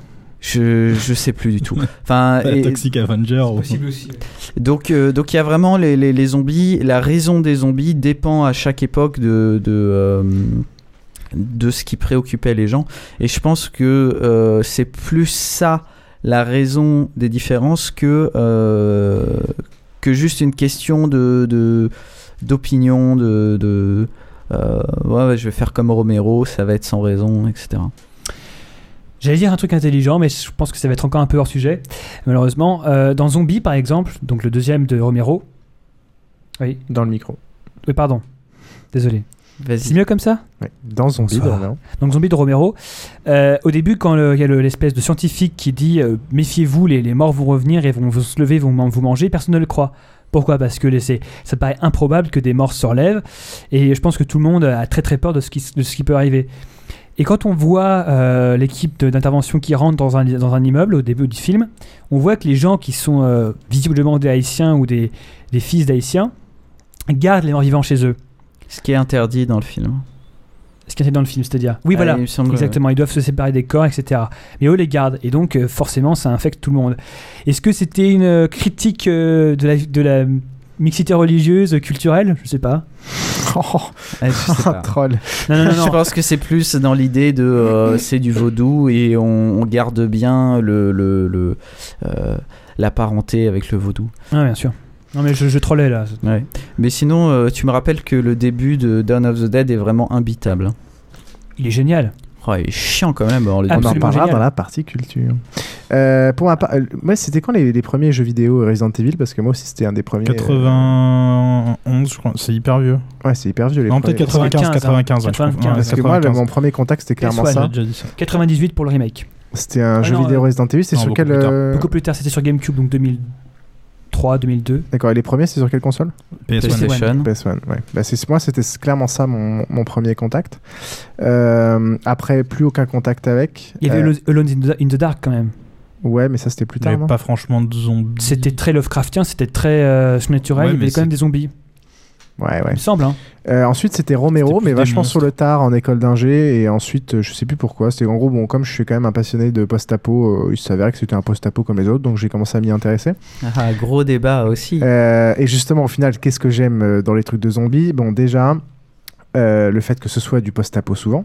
Pareil. Parce que moi, ce qui, je j'aime pas le film d'horreur en lui-même, ou par exemple, un, à part Rec, un huis clos avec des zombies, ça m'intéresse généralement pas trop. Euh, c'est plus. euh, déjà, j'aime bien que ce soit sérieux, réaliste, entre guillemets, expliqué scientifiquement. Je suis plutôt infecté que tout ce qui est euh, surnaturel. Euh, que les choses soient expliquées, j'aime bien aussi. Je suis assez simple comme, comme garçon, faut qu'on m'explique. Et surtout, ce que j'aime, c'est que c'est clairement post-apo.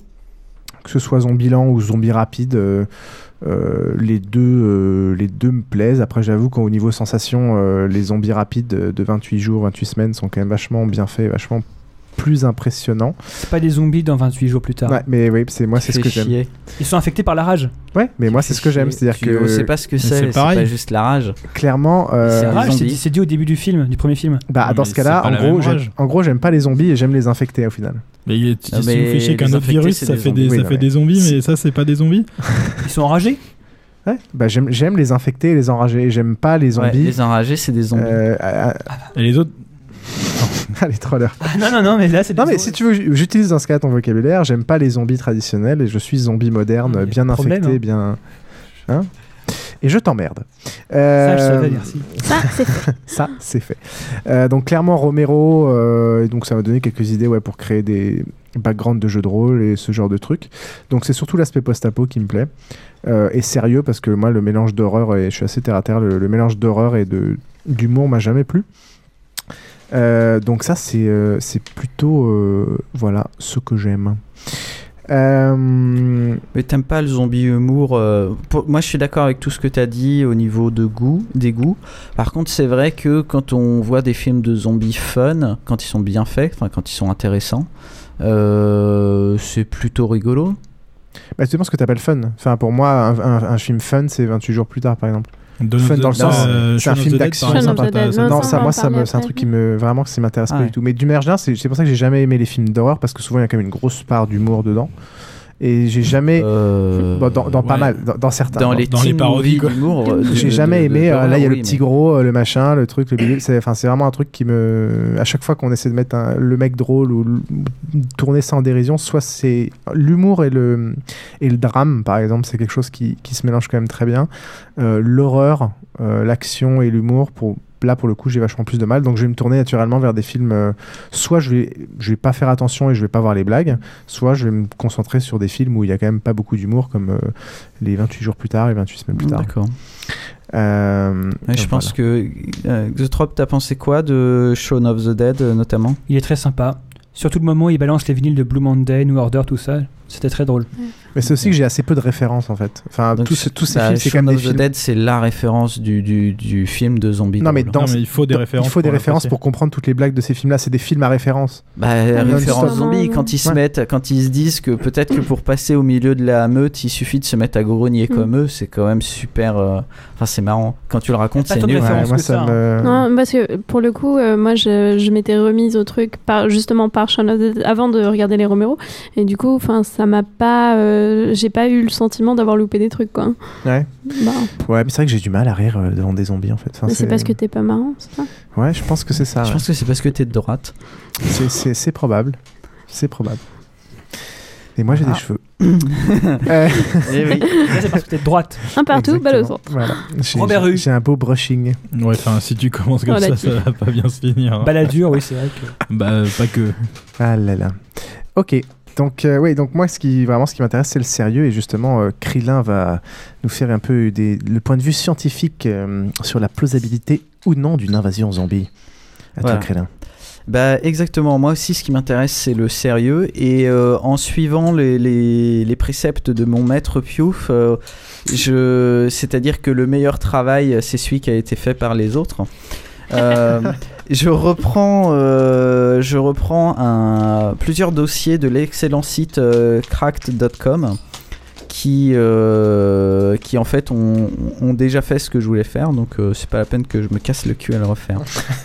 Tu as bien raison. Alors, euh, on parle souvent des zombies en tant que euh, en tant que être surnaturel et on n'y croit pas vraiment. Mais en réalité, il y a des possibilités pour lesquelles euh, les zombies pourraient arriver. La première, c'est euh, la, plus plausible entre guillemets, c'est les parasites au niveau du cerveau. Donc c'est-à-dire euh, un parasite qui, arrive et puis qui prend le contrôle de l'hôte. Donc euh, dans ce cas-là, ce serait un hôte humain. Donc ça, ça existe vraiment. C'est-à-dire qu'il y a déjà des cas documentés au niveau des fourmis et au niveau des rats où euh, il y a des petits parasites qui vont euh, dans le cerveau ou le centre neuronal pour les fourmis, parce que je suppose qu'elles n'ont pas de cerveau. Donc les fourmis, ce qu'elles font, c'est qu'ensuite euh, elles se mettent tout en haut des brins d'herbe et elles attendent en levant les bras, en agitant les bras. C'est le machin du mouton, ça, comme ça. Voilà, la, la lime, maladie de lime, non? Je sais plus, euh, c'est peut-être ça. ouais. Non, maladie de Et donc, une fois un que le mouton bouffe l'herbe, vu qu'ils sont tout en haut, ils se font bouffer par le mouton. Et résultat, euh, enfin, la fourmi se fait bouffer par le mouton. Et une fois à l'intérieur du tube digestif, le parasite, il peut remonter et aller dans le mouton. Euh, pour le rat, c'est exactement la même chose, c'est-à-dire que le parasite euh, va euh, se sert du rat euh, comme véhicule pour arriver jusqu'aux prédateurs du rat et notamment les, les chats pour, euh, se, pour arriver euh, à la destination finale. Mais la question, c'est est-ce que le mouton, après, il se met debout sur les brins d'herbe aussi, il agite les pattes Écoute, si tu as vu, si tu as vu l'excellent film néo-zélandais Black Sheep, euh, tu as ta réponse. Oui, les moutons sont des zombies après. Et ils montent sur les brins d'herbe? Hmm? Ils montent sur les brins d'herbe? Euh, le, le truc dont tu parles plus une pour les de sodomie que de le truc dont tu parles pour les souris, euh, ça, ça, t'as le nom ou pas? Parce que c'est le truc de- que nous on a aussi en fait. euh, Euh, Peut-être. qui s'appelle. euh, j'ai pas le la- nom C'est là, pas, je l'ai c'est pas la toxoplasmose, il me semble, non? Euh, la toxoplasmose, je sais pas si c'est la même, mais je sais que c'est euh, une saloperie que euh, un humain sur deux a sans Et en savoir. France, beaucoup plus, vu qu'on l'attrape en mangeant de la viande moins cuite. Euh, et en gros, le principe, c'est que d'après les études qu'ils ont fait sur les souris, ça, euh, tu, tu prends plus de risques. Et justement, le but de la souris, c'est en lui faisant prendre plus de risques, elle, elle a plus de chances de se faire bouffer par le chat, en fait. Et sur l'homme, on sait pas très bien. Bah, moi, ce que j'avais lu, c'est que euh, pour la toxoplasmose, il y avait des études qui avaient montré que euh, les gens euh, devenaient un peu tarés. Ouais. Enfin, Prenaient plus de risques en plus moyenne. le temps passait, plus ils avaient une tendance à devenir un peu plus tarés. Le seul truc que j'ai entendu, Plain, c'est qu'il fallait qu'est-ce pas l'attraper quand enceinte. Non, non, non, euh, Plain est tout à fait euh, circonspect parce qu'elle a un membre de sa famille qui a eu cette chose. Et, Ben, enfin, il est Bah, en que la fait, il y a de la pièce probablement la moitié fait. de ta famille qui l'a. Voilà, donc euh, c'est à mon avis c'est relativement Non, bénin, mais c'est comme d'hab, bon, euh, Ah oui, c'est bénin, on n'a pas dit que c'était pas bénin. qui Euh, tend Non, à mais, faire euh, que ça veut dire que sur euh, 10 000 personnes Hmm, infectées, tu vas 10 en 000 avoir. personnes non infectées, euh, il y a 10% de plus. euh, bon, donc c'est c'est comme d'hab. quoi. Euh, une autre possibilité, c'est tout ce qui est neurotoxine. Et là, on rentre à, fond dans le vaudou. Euh, donc c'est-à-dire que le vaudou, le système, c'était euh, des produits chimiques, des venins et compagnie, qui font que euh, la personne perd tout ce qui est conscience, mais garde quand même ses réflexes, parce que c'est pas les mêmes parties du cerveau, garde quand même ses réflexes. Il y a des cas documentés de euh, mecs qui ont été enterrés euh, parce qu'ils avaient été reconnus morts et qu'on a retrouvé euh, dix ans après qui servaient d'esclaves dociles à un maître vaudou. Donc ça, c'est pas une connerie, c'est un vrai truc documenté. Euh, et quand on parle de neurotoxines qui euh, limitent les effets du, enfin qui, qui niquent une partie du cerveau, euh, c'est quoi? C'est le fugu, le, le poisson ça, le japonais? Fugu. Ouais, Voilà. Poisson Donc, ballon. euh, Lune, lune. Donc typiquement, euh, la toxine fait que euh, tu, tu peux avoir une partie de tes sensations qui disparaissent. Donc si tu le doses bien, euh, tu peux avoir l'air quasiment mort sans l'être tout à fait. donc voilà. Donc ça c'est encore une possibilité. Après, les virus. le plus connu évidemment c'est la rage. Donc qui se transmet de proche en proche par morsure. Donc ça c'est évident que c'est la partie qui a euh, qui a inspiré le, le, 24 le zombie jours, moderne. mm. Euh, mais bon, la rage, vous allez me dire, euh, c'est un peu naze. Les gens, ils font, enfin, les humains, ils faisaient que mourir. Un point qui est intéressant, c'est la vache folle. Alors la vache folle, euh, il faut pas oublier que ça s'est déclaré à force de faire bouffer n'importe quoi aux vaches, notamment des carcasses de vaches. Donc les Des vaches, à force de bouffer des vaches et des moutons, Ça ont vient de fini la par choper ça. Et euh, donc une fois que les vaches, euh, les vaches folles ont ça, déjà elles sont euh, outre un peu tremblantes, elles sont vachement agressives et ça se transmet à l'homme. Donc là, on se rapproche un peu de l'idée de euh, zombification et compagnie. Et on va pas relancer le débat euh, vache contre zombie. euh. Merci. Voilà. Il y a eu un débat vache contre zombie? oui, euh, qui, qui est-ce qui gagne entre euh, la vache et les Et zombies? les zombies. C'est la vache. Bah, Il y a un grand On avait dit débat. qu'on ne le relancerait pas. On remettra, on remettra des liens. Il y a des Mmh. penseurs qui ont, euh, qui sont allés très loin là-dedans. Euh, Des penseurs, ouais. autre point intéressant, mais là on s'éloigne de la, enfin on s'éloigne de la réalité. Les cellules souches qui sont capables de euh, donner des pouvoirs régénérants au corps. Et notamment, il y aurait des, il y aurait des labos qui ont réussi à faire que le cerveau se régénère. Euh, après la mort. Alors, c'est des publications, euh, on y croit, on n'y croit pas. Donc c'est Ça, a déjà été fait, ça, hein, sur Wolverine. Et donc, euh, les publications ont montré par contre que. Au placard, euh, au trou, quoi. Ah non, c'est vrai. ont montré que. euh, Merde, tu m'as fait perdre le fil. Ce n'est que Les publications ont montré que en réalité, euh, il y avait le cerveau interne qui se régénérait, tandis que le cerveau externe, il mourait. Or, le cerveau externe, ou alors c'est le contraire. hein. Euh, le cerveau externe, c'est celui qui gère tous les souvenirs, la personnalité, et le cerveau interne, c'est celui qui gère au final euh, les, les- toutes les parties euh, motricité et compagnie. Tout ce qui n'a voilà, pas besoin de ton âme. Instinctif quoi. Donc, avec ces cellules souches, on pourrait faire revenir euh, un, un- quelqu'un qui est cliniquement dead ou quel- qui est cliniquement mort ou quelqu'un qui est quasiment mort. On pourrait en faire un zombie, c'est-à-dire un mec qui euh, vit mais qui n'a mais qui n'a plus de conscience. C'est trop bien quoi. Étant donné que euh, les végétariens, végétaliens ne veulent pas bouffer, euh, ne bouffent que des plantes parce que ce sont les seuls qui n'ont pas de, de conscience, je me demande si un zombie, ça Il n'y a peut pas que ça comme. euh, vu, que les zombies n'ont pas de conscience. Et enfin, la dernière partie, mais là, on est. Une vache morte non plus n'a plus de conscience. Il n'y a pas de question, quoi. Euh, les nanorobots. Alors, euh, en France particulièrement, il y a un gros lobby anti-nanorobots, comme quoi ce serait euh, des trucs euh, pour contrôler les gens et compagnie. Donc, les nanorobots, ça pourrait être les derniers moyens de contrôler les humains, euh, etc. Tadam. Alors là-dessus, vous avez la- des réactions. Laquelle est la plus plausible, plus- selon toi? Plus ça existe, moins c'est capable de d'infecter les gens en masse. Et tous ces gens-là, en- enfin tous ces exemples-là, c'est des exemples soit de revenir à la vie sans conscience, soit de agressivité et compagnie, mais euh, t'as rarement tous les toutes les caractéristiques du zombie qui Bah, existent. t'as la mutation H5N1 rage quoi. Ouais. Alors voilà, si on fait euh, bah. des nanorobots virus qui contiennent des cellules souches et qui libèrent Encore la des vache, neurotoxines en même temps qu'un parasite, là je pense que tu peux obtenir euh, un zombie. Commence à être balèze ton nanorobot? Ce que tu disais sur, le, ce que tu disais sur les, le- les deux cerveaux. Le cerveau externe, c'est le cerveau mammifère. Le cerveau interne, c'est le cerveau dit du lézard. reptilien. Ah ouais? Ah, c'est marrant ça. Euh, je savais pas.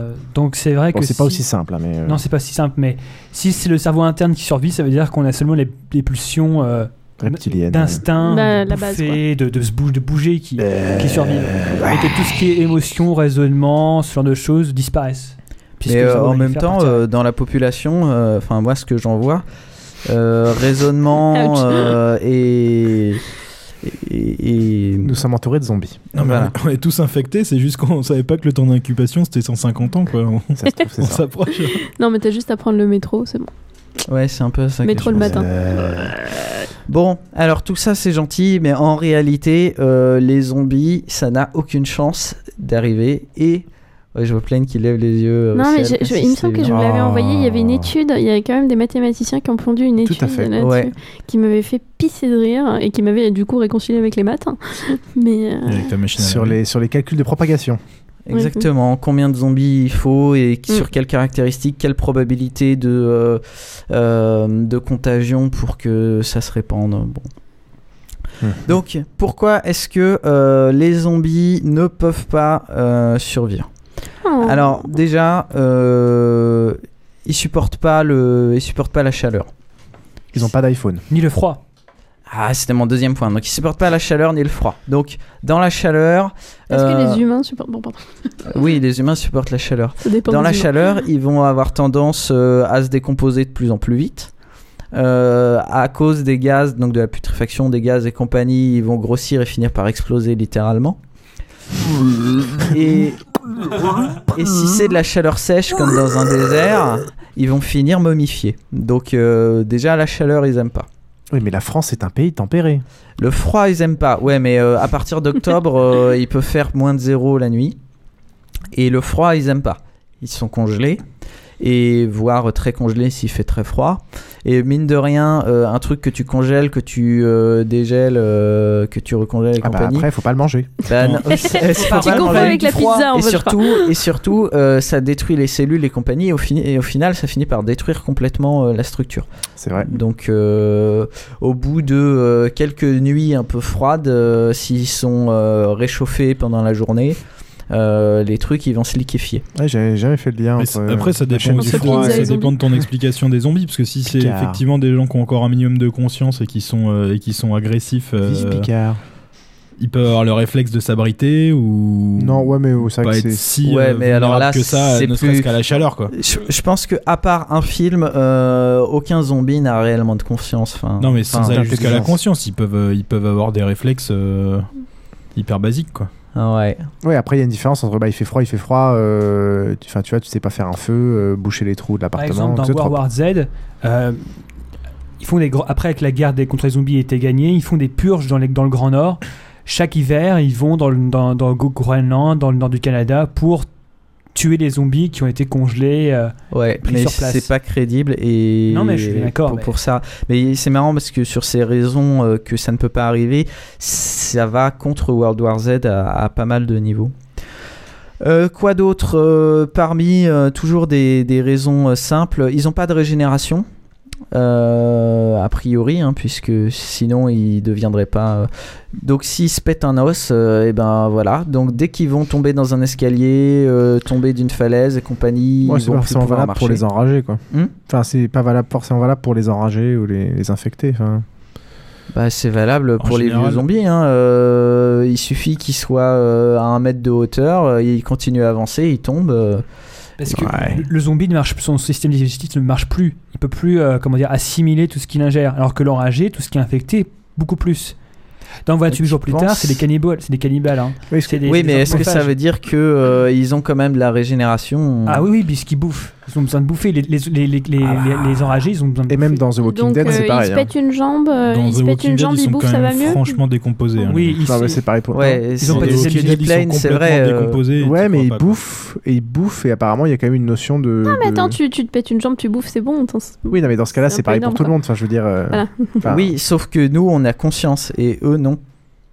Ouais, mais il y a des zombies qui. Enfin, les zombies, en effet, très bêtes, vont tomber de l'escalier euh, parce qu'ils sont juste trop cons, ils vont tomber de la falaise parce qu'ils autres vont pas vont regarder devant eux. Mais... rampe, Ah, bref. Bon, C'est pas abordé cette question de la, re- de la régénération dans Walking Dead. hein. Il me semble. Non, pas. mais Pas par contre, tout. si euh, on aborde le fait qu'il y en a qui sont repus ou pas repus, enfin qu'on aborde le fait qu'il y en a qui sont, enfin dans la série en tout cas, euh, qui Mhm. sont, euh, est-ce qu'ils ont le ventre plein ou pas quoi? Ouais. Sinon, euh, Bah, il- en fait, il y en a un Ouais, qui ils, mangent, euh, ils mangent des ratons laveurs et des merdes. Ils ouvrent un des zombies justement pour savoir si par hasard ils ont buté la- une fille ou pas et ils vont aller checker dans les estomacs des zombies pour voir s'ils ont buté une nana récemment quoi. D'accord. Sinon, euh, ok, la ville c'est génial pour les zombies, mais en dehors de la ville, ils ont, ils ont plein de barrières naturelles où ils sont pas bons. Euh, dès qu'il y a une rivière, dès qu'il y a euh, une falaise, euh, dès qu'il y a des rochers, ils peuvent rien faire. Ils sont bloqués, ils tombent, ils se pètent des jambes. On a fait des ponts partout, des trucs partout, on leur facilite la vie quand même. Et Et la mer, c'est pas bien pour eux non plus. Dans World War Z, ils expliquent encore qu'ils peuvent passer sous la mer et que les Français se sont réfugiés dans les châteaux cathares dans le sud de la France. Oui. Ce qui est quand même une plutôt bonne opération. Oui, oui, euh, en, France, on est vraiment, euh, on a de la chance pour ça avec tous les châteaux qu'on a. Ah d'ailleurs, euh, je suis allé. Non, pour moi, Avec le, alors, le meilleur pays que j'ai vu, c'était. Je suis allé au Luxembourg. euh, il y a pas très longtemps.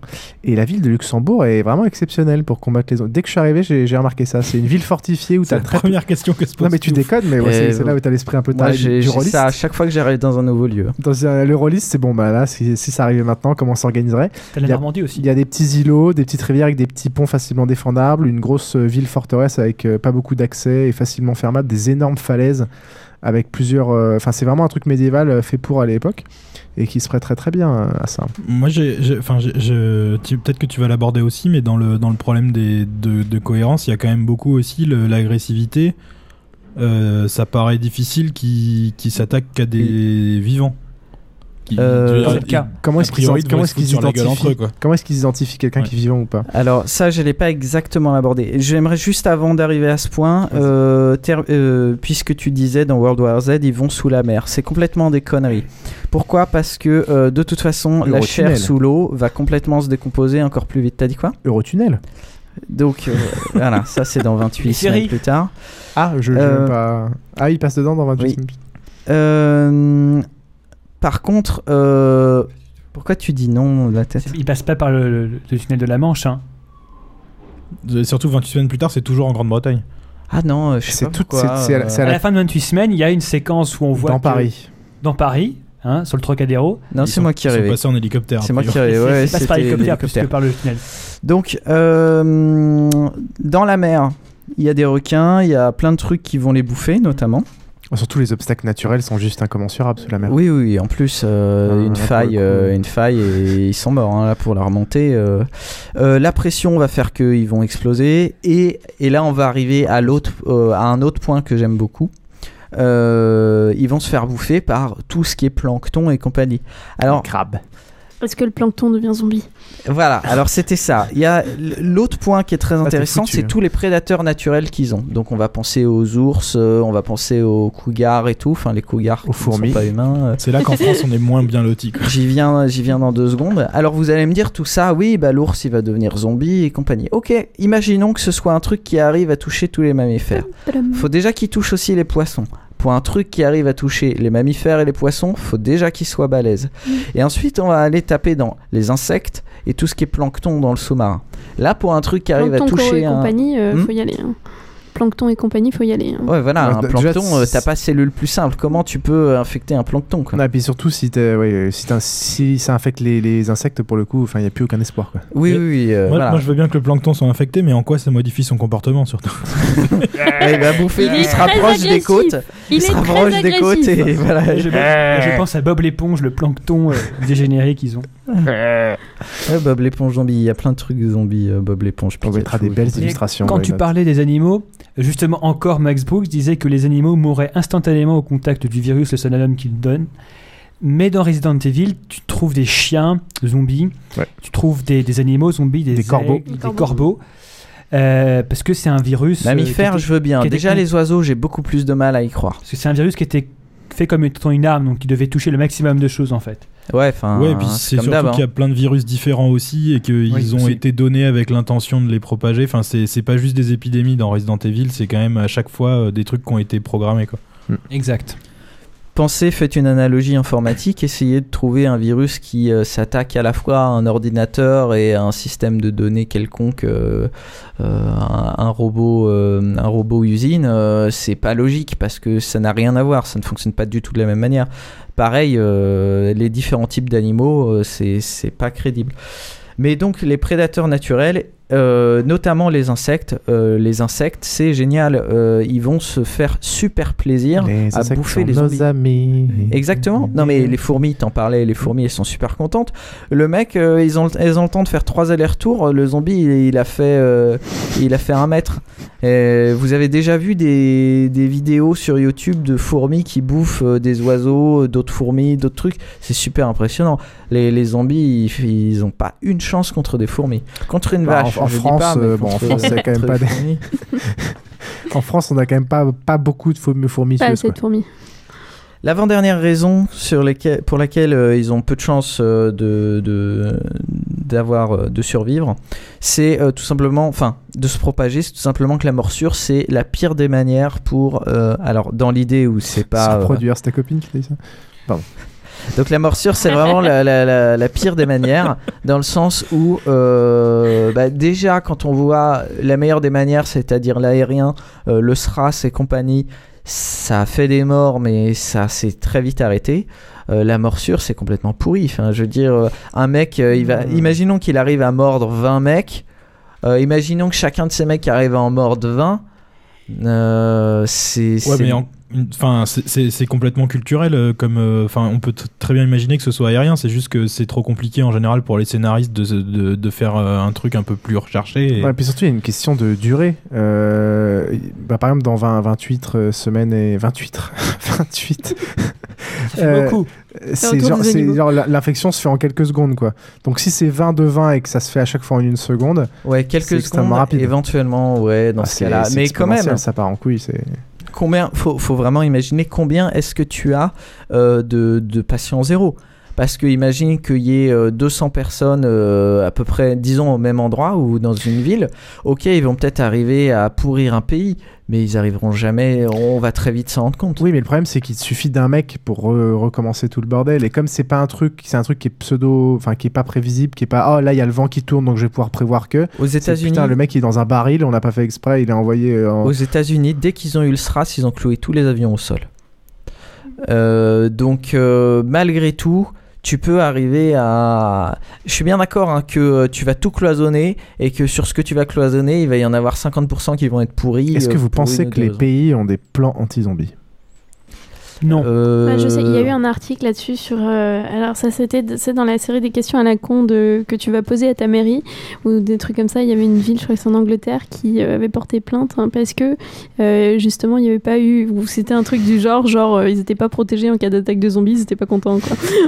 Il semble qu'il y a un mec chez Google random. qui est chef de la sécurité et qui a prévu des plans. euh, Ah, c'est possible aussi. Ou c'est Ouais, mais c'est surtout pour se marrer quand même. Je pense. Ouais, mais imagine ton job, c'est chef de la Attends, sécurité chez Google et ton plan, c'est de pas toute la journée à savoir comment est-ce qu'on en tant que Google euh, en attaque cas d'attaque zombie avec budget limité, quoi.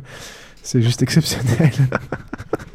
Je veux ce job. C'est ça. c'est- Si vous recrutez, on Hop, est là. Ils te font des fermes solaires, ils te font des machins, ils te font des trucs, c'est exceptionnel. Dernière raison, et pas des moindres, c'est tout simplement l'humain euh, et toutes ses armes et toute son ingéniosité. Comment vous voulez que, euh, avec toutes les armes qui sont distribuées partout, et notamment euh, les l'armée, comment vous voulez que les zombies aient une chance contre un tank Non mais sans déconner. Le tank il passe, il les écrase tous. Alors je suis d'accord qu'un obus c'est On va pas dire un ça bon en truc. Afghanistan. Je veux dire le, le problème du le, le problème du En zombie. Afghanistan, ils ont des RPG. Les Non, mais le problème, non, mais le problème du zombie, c'est typiquement ça. C'est réfléchissent. c'est- c'est le pire de la guérilla. C'est-à-dire qu'il suffit d'un mec pour pourrir toute ton unité. C'est ça va être ça va être des, des, des restes de zombies qui vont qui vont se balader au, au, au- faudra que tu nettoies chacun des bâtiments. Tu vas pas dans un tank avec un bâtiment. Euh, c'est de la guérilla et c'est ce qu'il y a de pire. Et t'avoir des tanks, ça te servira à rien. Non, mais tu Ouais, fais mais le gros avec le tank, quoi. Ils, Ouais, ils vont pas- pas, ils vont continuer à faire la guérilla pendant, pendant longtemps. Si t'as une évasion- zombies, tu les butes avec échelle. des fusils. Si t'en as 100, tu vas au tank, tu Mais- vas. oui, mais ils bougent pas, ont plein ils d'armes. Ils ont des armes antimissiles qui sont faites de euh, d'une centaine de balles qui sont envoyées euh, en même temps. Euh, T'envoies ça contre une Ouais, centaine de zombies. c'est- oui, de la guérilla, tu les vois pas. C'est t'as tout, tout le pays qui est Non, infecté ça- avec, ça un, avec comme, un euh, zombie une fois sur deux dans un bâtiment. Faut que tu ailles tout swiper à la main avec des mecs. Enfin, c'est. Mais ils, ils quarantainent la zone et puis ils reviennent 20 ans plus tard, il n'y a plus de zombies. Ouais, enfin, tu, tu quarantaines. C'est euh, c'est ce qu'ils font dans 28 jours plus tard et c'est ce qu'ils font dans. Je sais plus On comment voit ça comment ça marche Le truc trop drôle avec la meuf qui a son œil télécommandé là. Xotrop.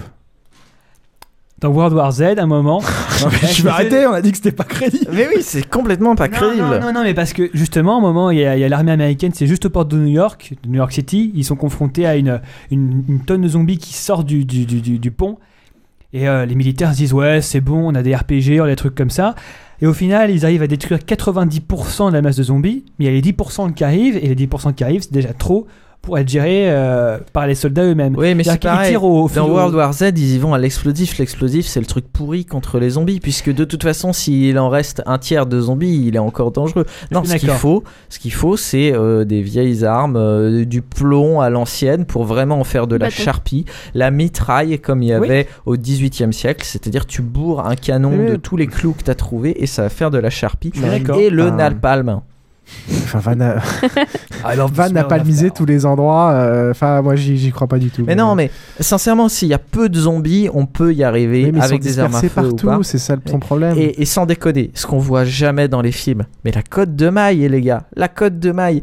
Et c'est là où tous les rôlistes, en fait, ont des chances de survie nettement supérieures que la Bah, moyenne. On avait déjà La fait un cote de TRLPG c'est un truc sujet. qui est impossible à traverser. Euh, les études modernes ont montré qu'en réalité, contrairement à ce qu'on pensait, même les arcs longs anglais n'arrivaient pas à transpercer les, les codes de maille. Ah bah moi en fait j'ai ma, combinaison intégrale de plongée anti-requin Ah, ça, je peux te dire que t'es pénal. Non, mais attends, qu'est-ce qu'il va te faire le zombie? Bah, ma combinaison Match, anti-requin, c'est vachement mieux que ta cote de maille, ça pèse 10 fois moins lourd. quoi. Et puis c'est intégral. Oui, Ouais, mais c'est moins si classe. Oui, mais la cote de maille aussi, c'est C'est moins classe, ça moule bien, ça moule bien les fesses et la intégral, bite. c'est moins- euh, C'est pas si intégral que ça au final. Ouais, la cote de Ah, maille, je si peux tu- dire. que- si tu mets un truc Intégral dans- comme une robe de chambre quoi. Enfin, Non, non, ça pouvait être, euh, ça pouvait être très. euh, Bah, mais je, beaucoup je- plus je vous long conseille plutôt la combinaison intégrale euh, anti-requin. Bon, en tout cas, ces deux trucs-là font que les zombies, ils ont beau te griffer, ils ont beau te mordre, ils te font rien du tout. Mais ils te Et- crachent dessus. Mais oui, c'est ça. Ils te crachent. A que dans les t'es- t'es trop optimiste, hein, je, te, je te reconnais pas là. quoi. Eh ben, tu doubles avec une combinaison en néoprène en dessous. Enfin, c'est c'est vraiment ridicule. Oui, ce serait vraiment. Du bon sens. Oui, mais, mais voilà, mais là, t'as aucun problème. Ouais, ouais. On essaiera. En tout cas, c'est pour ça que dans tous les films, on voit le après. C'est-à-dire, euh, ils ont déjà pris le contrôle de. Et, bah, ou alors, c'est très local. Mais euh, tu vois pas comment ils arrivent. à- T'as jamais un film où tu vois comment ils arrivent à prendre le contrôle entier de la population parce que c'est pas crédible. Ils sont déjà beaucoup au moment où t'as un film. Ah là là Exotrope euh, n'y croit pas. Et Ce sur quoi il faut compter, c'est l'instinct de survie des humains qui sont infectés. Et ça, je pense que c'est ça passe du côté zombie, c'est-à-dire que les, les mecs qui ont été un peu blessés et, gratinés, qui vont après se transformer, ça va être des mecs qui vont le cacher, des mecs qui vont essayer de, sortir de la zone de quarantaine. Et là-dessus, il faut compter sur l'instinct euh, de survie de l'être humain pour ensuite euh, mettre ça du côté zombie, quoi. Et ça, l'instinct de survie de l'être humain, c'est un gros avantage. Mais bon. Euh, Tout à fait. donc euh, nous ne sommes pas d'accord. Au final.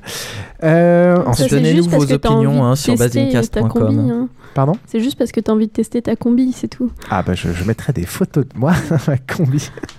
Bien moulé. Non, là, là Hmm. où, là où Piouf a raison, c'est qu'un temps d'incubation long euh, où les gens ne savent pas forcément qu'ils sont infectés, c'est ça le, le pire. Et c'est là que tu peux vraiment avoir quelque chose qui se répand parce que tu sais pas où ils sont. Mm. Et c'est qu'une fois que tu t'en rends compte que tu as des foyers un peu partout et que là vraiment ça devient. Oui, mais en même temps, au contraire, euh, un temps d'incubation long. Enfin, ça dépend à quelle longueur. hein. Si moi j'aurais 10 plus peur d'un mais temps d'incubation court. J'aurais plus peur d'un temps d'incubation court. Mais je comprends ce que tu veux dire par temps d'incubation long mais aussi. Mais... Un truc, un truc en quelques Moyen. secondes, effectivement, c'est pas très efficace. De toute Un truc façon- qui se passe en deux jours ou, ou une semaine, euh, ça Ouais, parce que le mec plus, a le temps de parce que bouger entre tel temps. Quand, trafic. quand tu euh, vois le temps de réaction des gens, enfin je sais pas. Dans les films de zombies, ce qui est cool, c'est que c'est toujours variable en fonction des besoins des réalisateurs. Ça peut être de quelques secondes à plusieurs semaines. Mm. Ça, c'est génial. Pas faux. Ouais, enfin tu sais pas quelle est la cause et quelle est le. Mm. Mais. C'est comme, enfin, c'est comme l'évolution de n'importe quelle maladie euh, chez les gens. Selon ta constitution, c'est normal que. Ouais, et puis il faut quand même compter sur le fait que c'est du post-apo, c'est-à-dire que enfin, très rapidement, euh, tu perturbes tellement les choses que tu, tu perds tout. On est tellement dépendant de tout. euh, c'est du post-apo, c'est pas du post-apo au début.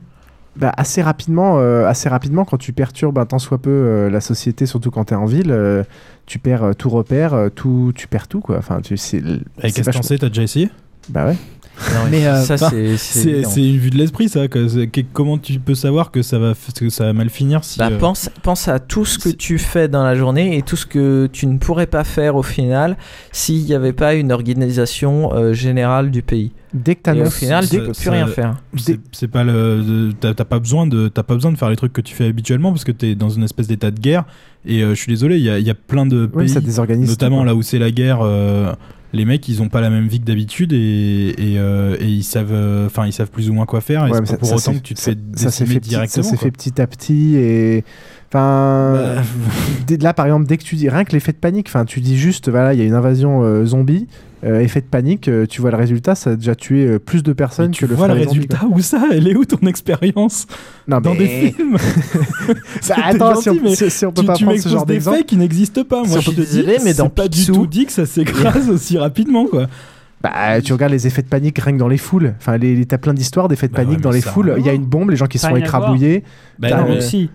Non, mais je veux dire, une foule, H5N1, euh, une foule dans un lieu et, euh, et, et, et un truc qui se propage au niveau du- du- d'un pays, ou voire du monde, Ouais, ça a rien à voir. L'être humain euh, est pas si différent que ça en, en fonction des, des- des situations. Il est Non, souvent en très paniqué très rapidement quantités. par n'importe quoi. hein, tu mets pas- ça à l'échelle de à la télévision, je vous annonce que machin. Enfin, je sais pas. Et par exemple, je voulais dire un truc, Oui, que tu, dans, excuse-moi, dans Walking, Dead, dans, dans Walking Dead, dans Dawn of the Dead, le remake par Zack Snyder de 2004, c'est que tu vois la fille se coucher, il y a les premières euh, contaminations qui arrivent, elle se réveille, c'est le pays, le pays entier est bordélique. C'est-à-dire qu'il n'y a plus aucune loi sur les routes, il y a des morts partout, euh, les gens commencent déjà à se battre pour leur propre existence et euh, ça, ça se joue en quoi? 8 heures Tu Ouais, vois que c'est ça peut-être un peu voyage- ex- ça, c'est un peu excessif, surtout d'un point de vue géographique. Et là, là, Complètement. ça, je suis d'accord. Euh, ok, on va peut-être passer à la suite avec Plane, qui va nous expliquer pourquoi il y aurait une mode zombie en ce moment.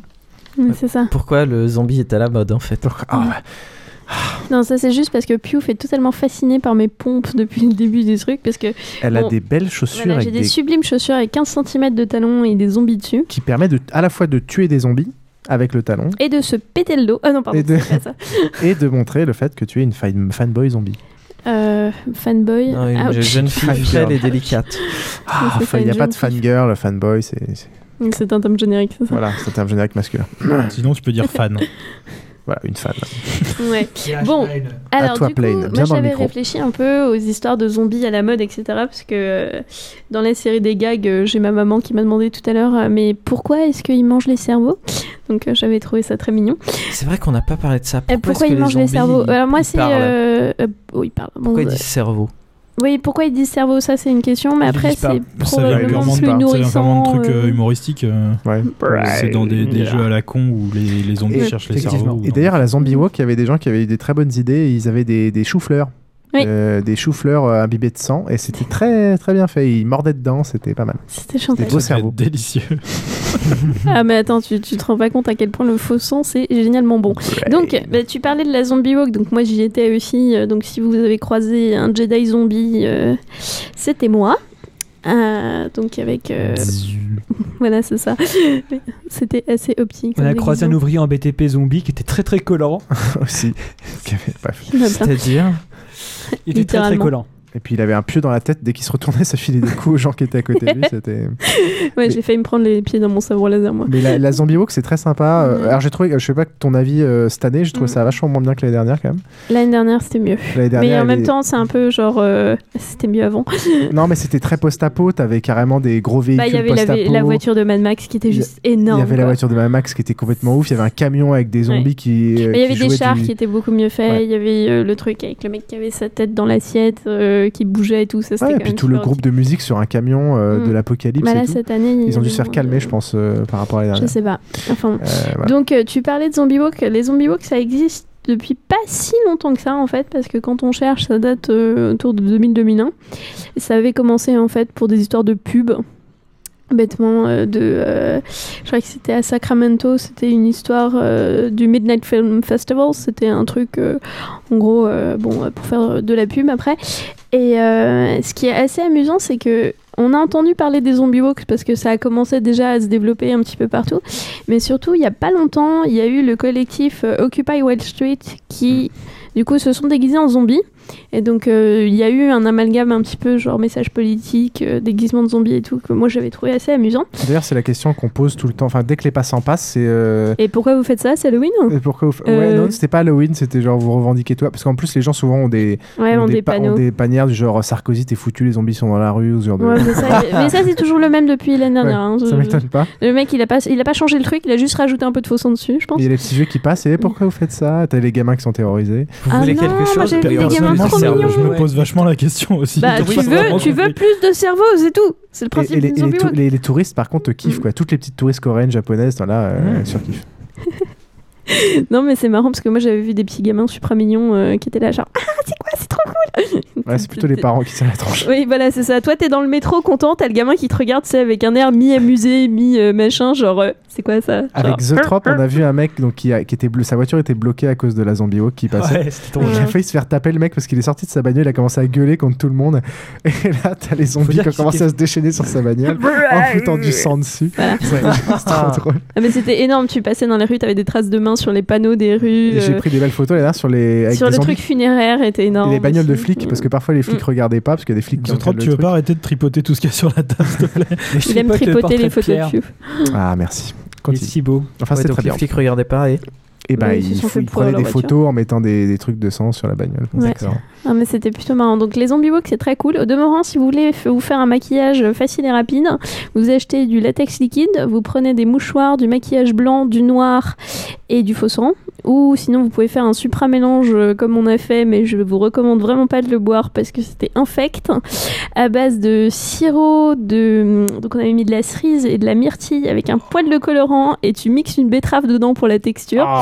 Et c'était répugnant au goût parce que c'est tellement sucré que du coup c'est pour ça que j'ai été malade après. Mais au demeurant ça rend extrêmement bien parce que quand tu craches ce machin t'as des petits morceaux et tout c'est du meilleur effet. Donc- Brains. ah mais c'est super charmant. Enfin bon donc voilà. Et ensuite, avec le latex donc liquide. euh, latex liquide c'est facile. Tu déjà avant euh, mettez de la crème hydratante parce que sinon vous allez euh, galérer à virer le truc. Tu fais une première couche de latex liquide pas moyen épaisse on va dire parce qu'il faut quand même que ça tienne pendant 5 heures avec euh, rajouter des trucs liquides par dessus tu prends ton mouchoir tu te le fous sur la joue quoi ça va faire la texture euh, peau un peu cracra quoi Ouais. tu refous du latex, tu vires les bouts de mouchoir qui dépassent, tu fais sécher, donc c'est là où euh, Avec le sèche-cheveux. avec le sèche-cheveux, et ouais, à l'ancienne, j'ai des supra photos où on est tous canons, c'est genre à se mettre le vent dans la figure, donc t'as l'air passablement con. Et après, tu fais une couche de blanc.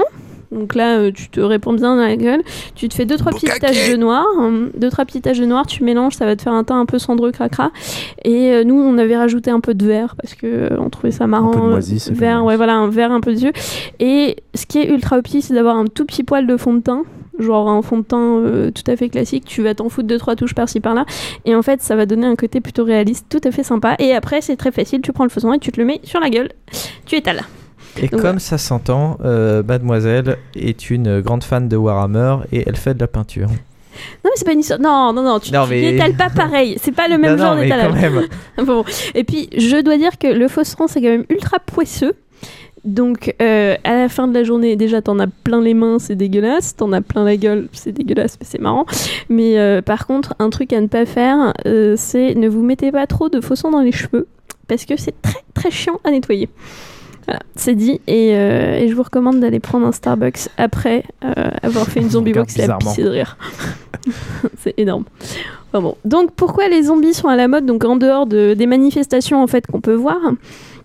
euh, moi j'avais été un petit peu euh, perplexe quand on avait eu la mode de genre les vampires, Twilight et compagnie.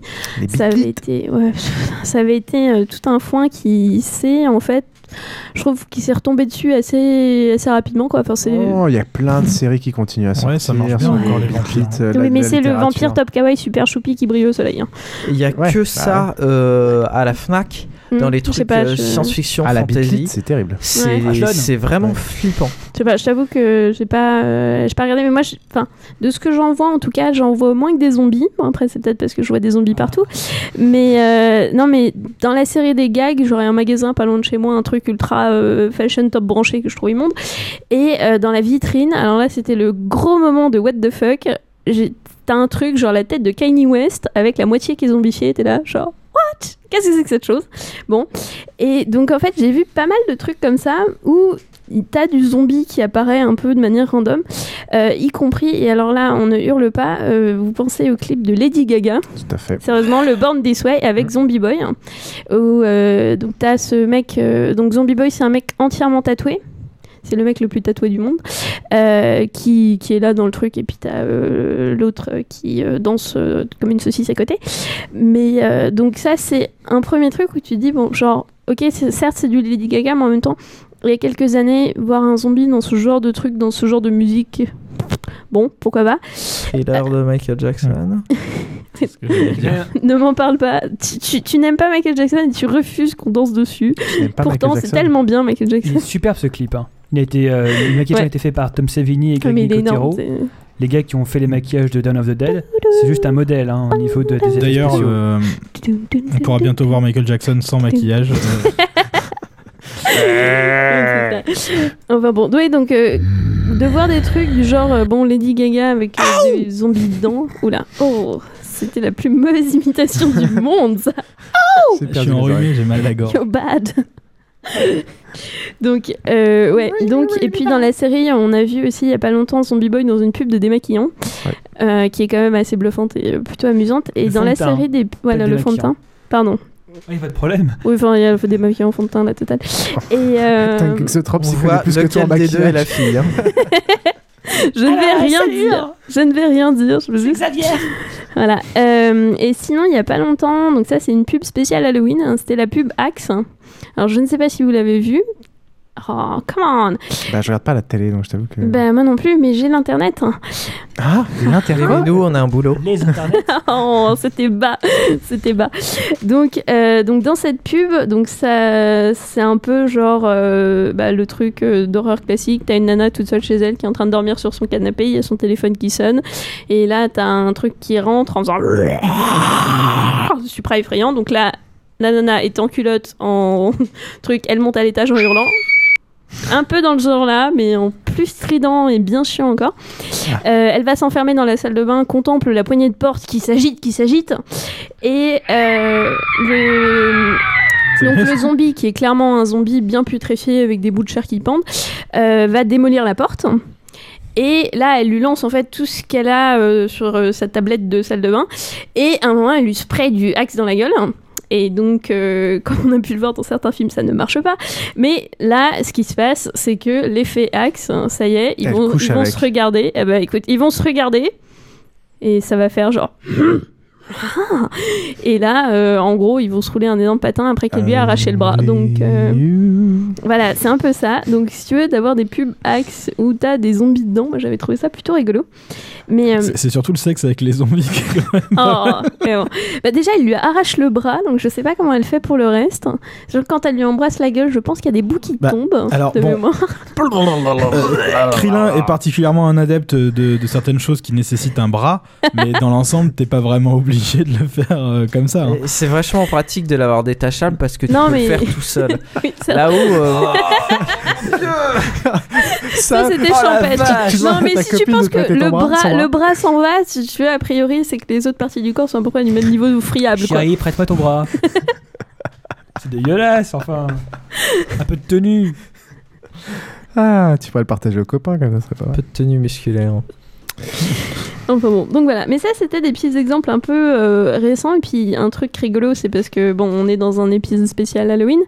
Euh, Il y a eu la plus grosse citrouille du monde qui a été. euh, Enfin, je sais pas comment ça dit en français, mais qui a été. Carved, voilà. gravé, enfin carved quoi. Voilà. Taillé. Évidé. euh, Voilà, évidé, et ils en ont Gravé, fait, ils ont fait un sculpté. truc avec. Taillé. Sculpté. Sculpté, c'est ça. Sculpté, merci. Taillé. Sculpté. Et euh, dedans, t'as deux zombies qui sortent ou un zombie. et ils sont particulièrement bien faits. Donc, euh, et moi, ça m'a fait marrer que déjà euh, la plus grosse citrouille du monde. euh, euh, déjà qu'on est homologué la plus grosse citrouille du monde, mais qu'en plus il y a un zombie dessus, je trouve ça particulièrement cool. Mais- Cool. Ouais, ouais, non, mais c'est marrant parce que, en fait, il y a. Enfin, moi, de ce que j'en ai vu, c'est qu'il y a un espèce de retour un peu. Pas nécessairement que du zombie, mais euh, aussi de tout ce qui est, en fait, les différentes figures de la mort. Et je pense notamment à une expo qui a fait beaucoup de bruit il y a pas longtemps, c'était l'expo sur les vanités. Nous venons d'avoir une chute de micro, c'est tragique. Il s'est endormi.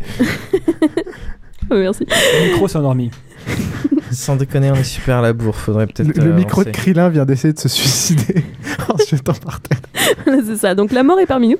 Donc euh, l'expo sur les vanités qui avait fait pas mal de bruit où tu vois bah, évidemment des crânes, des machins et tout. Un peu dans la mouvance euh, évidemment de ce qu'est une vanité, à savoir le carpe diem et compagnie. Ce qui était hyper intéressant dans cette expo, c'est que tu avais des vanités tout à fait classiques et tu en avais d'autres euh, qui étaient nettement plus modernes, non seulement avec des fruits et légumes qui moi m'avaient beaucoup fait, beaucoup fait marrer, la pastèque euh, en crâne. Et ça c'est un truc où je me suis dit que bon, ça revient quoi. Mais après, c'est pas nécessairement que les zombies, on le voit aussi avec euh, le phénomène euh, vampire, euh, loup-garou et autres bestioles fantastiques.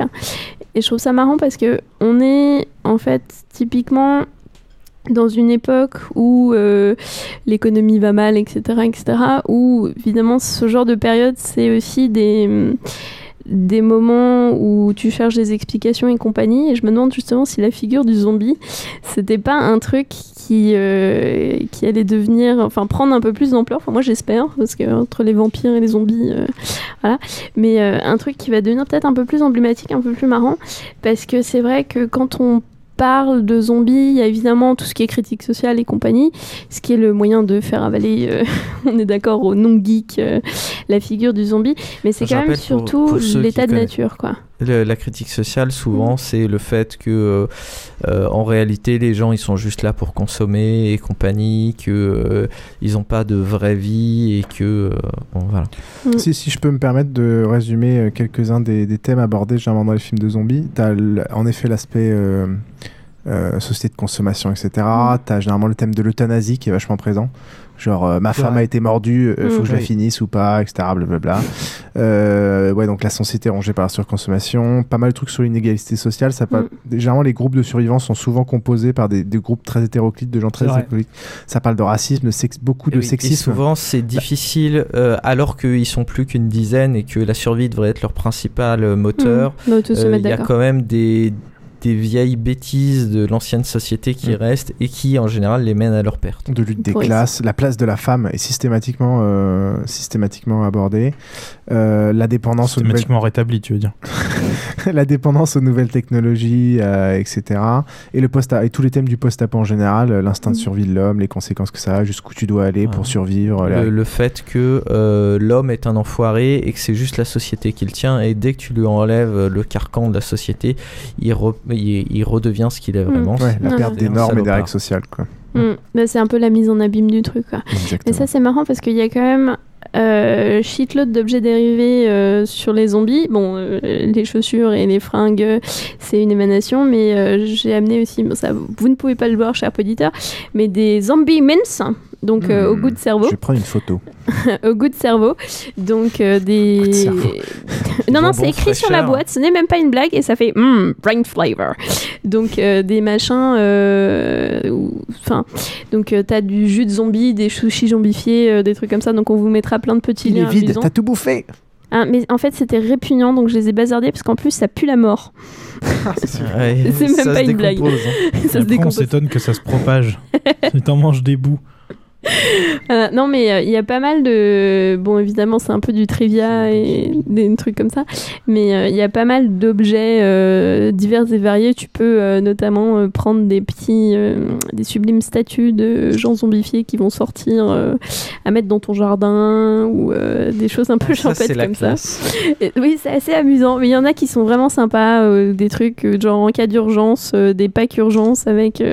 tu vas avoir un Twinkie, une bière et Alors des nous, trucs à comme mon- ça à ou mon des bureau, on sandwichs avait, euh, tactiques ou des trucs comme ça. On avait imprimé une feuille de quoi faire en cas d'invasion zombie et on l'avait on l'avait mise euh, à côté des mesures d'urgence. C'est resté assez longtemps. euh, Mm. Et donc notamment il y avait le rappel qu'il fallait surtout pas les mettre en feu, etc.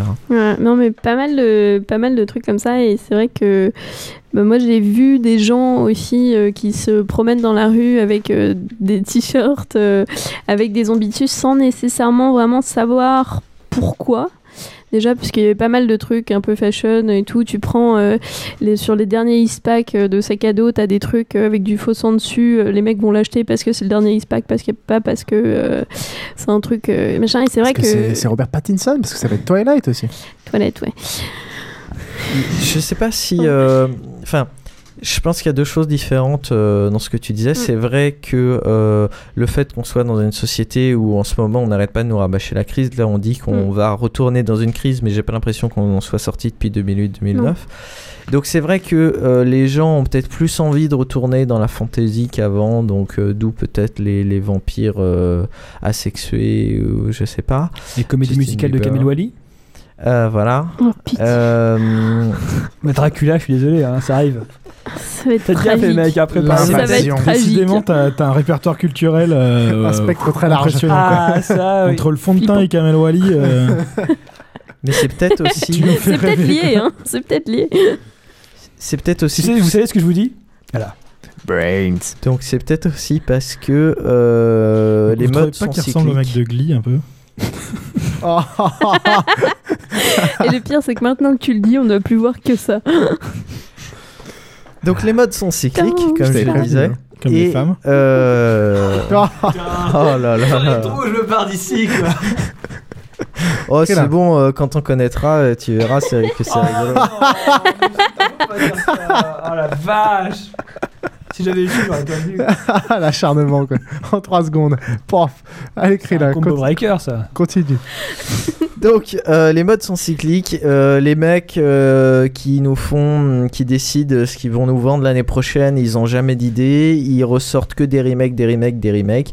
Donc, à mon avis, euh, entre autres, la mode des vampires, c'est tout simplement, ils se sont dit, tiens, ça faisait longtemps, euh, on n'a plus d'idées, on va retrouver qu'est-ce qui marchait il y a 30 ans, les vampires, on va les relancer. Euh, le zombie, c'est, euh, je pense, et ça marche, c'est un peu parce que c'est à la croisée de deux mondes, le post-apo et le surnaturel. Euh, le post-apo a un côté qui est très chouette dans notre société où au final on est tous à deux doigts de péter les plombs. C'est que tu perds, tu, perds tout ce qui est contrainte. T'es plus obligé de bosser, la vie devient super simple en fait.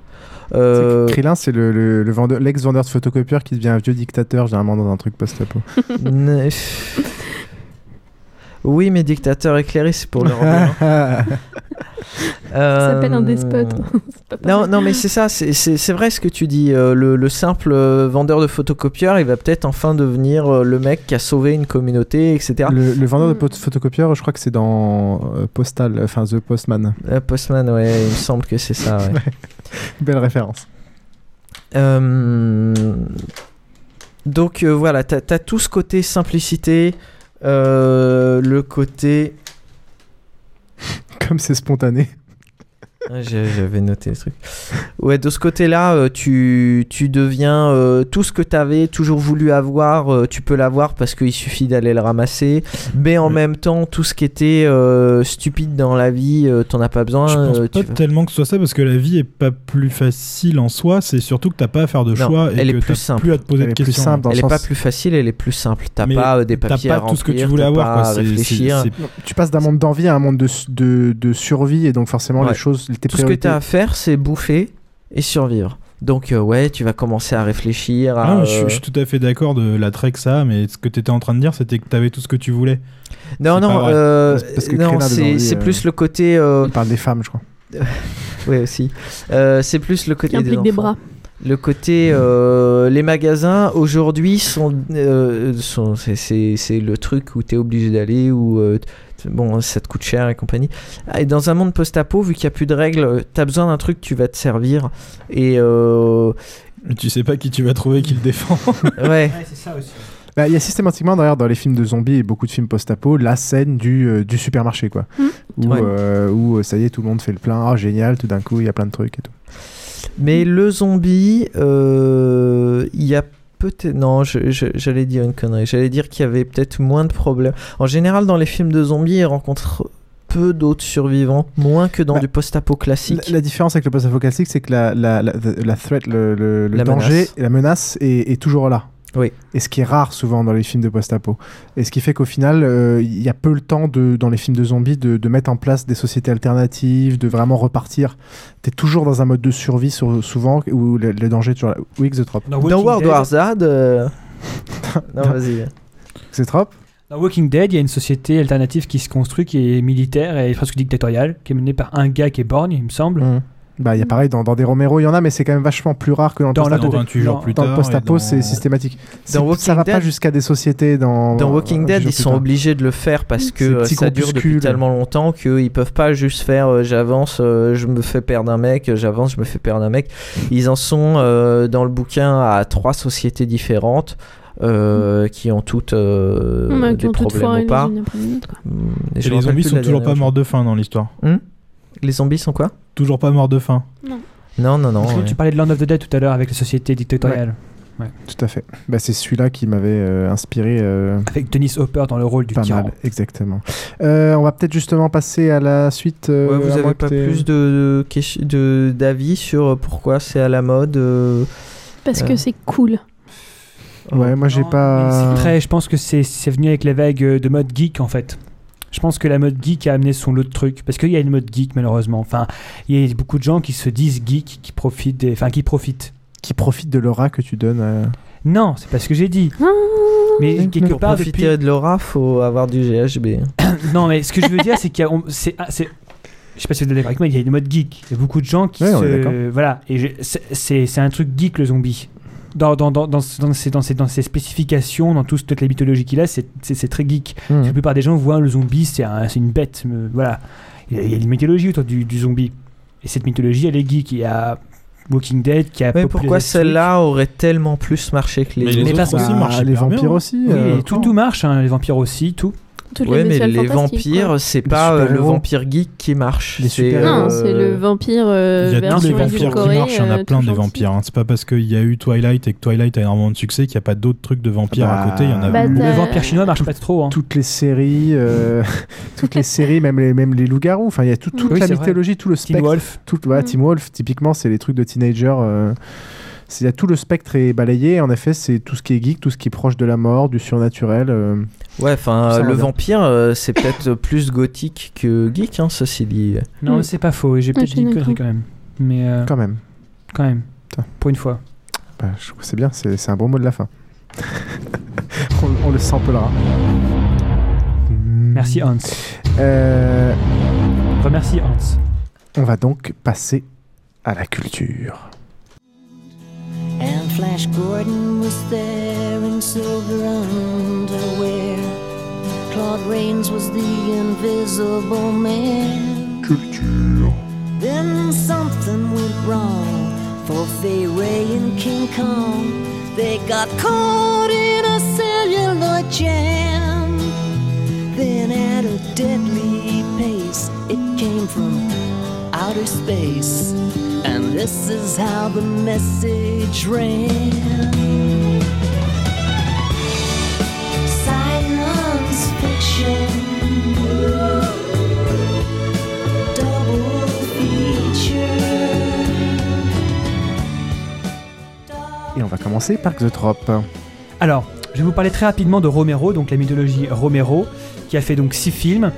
Euh, je les récapitule très rapidement. Night of the Living Dead en 1968, c'est Dawn of the Dead en 78, Dawn of the Dead, euh, Day of the Dead en 85, Dawn of the Dead en 2005, Day of the Dead en 2008, Plus vite, plus vite, plus vite. Plus vite. Survival of the Dead en Arrête de 2010. respirer, arrête de Ah respirer Et euh, donc, et puis il y a eu des remakes des trois premiers, euh, Night, Down and Day. Down Euh, et le- Sachant que tous les remakes n'ont pas été faits par Romero. Non, exactement. Mhm. Euh, le premier a été fait par Tom Savini, le deuxième par euh, euh, Zack Snyder. Snyder. Et Day of the Dead, je sais pas, mais c'était pas terrible.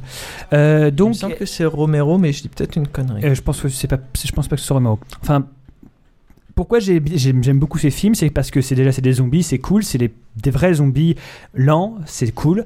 Les maquillages sont magnifiques. Tom Savini et Greg Nicotero ont, ont fait des boulots mm, géniaux sur euh, sur Dawn of the Dead particulièrement.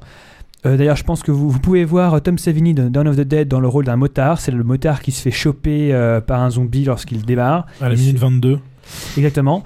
Euh, Harley modèle 1960. et genre de en gros, euh, ce qui vient, c'est, enfin, ce qui est intéressant aussi, c'est que chacun, chacun des films, en tout cas les trois premiers, apporte une critique sur le, le monde, sur l'Amérique. Le premier euh, abordait le problème des droits civiques des Noirs, puisque le héros est noir et protège une fille blanche, et euh, son sort à la fin est quand même assez triste, alors que c'est le héros fin est assez géniale. Ouais. Euh, le deuxième, euh, Dawn of the Dead, Alors, le premier, quand même, malgré tout, est très lent. Ouais. Il faut, faut s'y attendre. Enfin, faut être prévenu parce que moi, la première fois que j'ai voulu le voir, je m'y attendais pas et j'ai arrêté en cours. Euh, C'était, c'est très particulier. hein. Aujourd'hui, c'est un film en noir et blanc. Ouais. euh, Et le sang était fait en chocolat. Et euh, il, est, de- il, est, il est tombé dans le domaine public désormais. Donc n'importe qui peut l'avoir gratuitement. euh, et n'importe qui peut en faire un remake totalement, totalement légalement. Dawn of the Dead s'attaquait à la société de consommation puisque c'était des gens qui étaient enfermés dans un dans un centre commercial. Euh, donc le premier était très très lent, enfin très très lent, plutôt contemplatif puisque c'était des zombies lents et ça jouait beaucoup sur les situations et les, les conflits entre les personnes. Dawn of the Dead, le remake par euh, Zack Snyder. Ah, Attends, avant que tu parles du remake, euh, celui, donc Dawn of the Dead, le premier, euh, vous laissez pas avoir la première demi-heure est ultra chiante, pas intéressante et mal montée, ce qui fait qu'on comprend rien.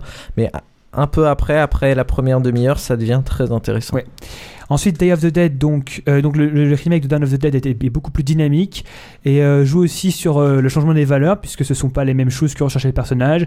Il y a beaucoup plus de personnages d'ailleurs qui sont coincés dans le centre commercial, avec beaucoup plus de, diversité dans les caractères. C'est ça tombe beaucoup plus dans le film d'action, un tout petit peu bourrin, mais qui reste quand même avec quelques niveaux de lecture, dont d'ailleurs le générique qui se termine à la fin euh, sur des, musulmans qui prient alors que c'est l'apocalypse. Hein. Zack Snyder, euh, franchement, euh, je te kiffe, hein, c'est le gros redneck. Ensuite, il y a Day of the Dead qui montre des militaires qui sont totalement hystériques avec des scientifiques qui essayent de, de trouver un, re- un re- un remède à, à tout ce qui est ce problème zombie. On voit donc des militaires qui essaient de, de forcer les scientifiques à avoir des résultats alors que les scientifiques savent pas trop quoi faire. Et euh, d'ailleurs, on voit des... Et des résultats, ça l'enfoiré Ouais, c'est à peu près ça. Et euh, quand ils se rendent compte que les, les scientifiques, un des scientifiques les a entubés depuis le début, ça passe pas très bien. Et surtout, dans ce film, on voit un zombie en clown, on voit un zombie qui a partie de la partie inférieure de sa mâchoire et qui s'appelle le Dr Tang. Euh, on a un zombie footballeur américain, on a un zombie qui tire au pistolet. C'est le, c'est le plus génial des films, je trouve. Il y a moins de sang, mais il est beaucoup plus, beaucoup plus intéressant. Et puis après, les trois grosses merdes.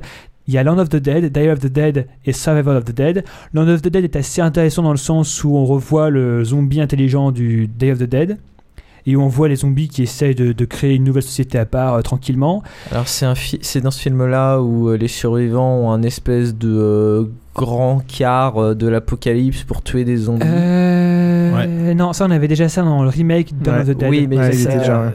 Avec les missiles dessus. C'est plus un truc de survie dans le remake, Exact. là où euh, c'est vraiment un truc de l'apocalypse. Tout à fait, ont, euh, avec euh, avec une très bonne idée, oui, des des feux d'artifice pour Mm. attirer les zombies. Et c'est là où les zombies passent sous l'eau, ce qui est une hérésie. Exactement. Ensuite, il y a donc Diary of the Dead et Survival of the Dead qui sont mal réalisés, mal joués, pas intéressants, mal filmés. Je vais pas revenir là-dessus puisque ce sont franchement euh, deux anomalies dans cette filmographie.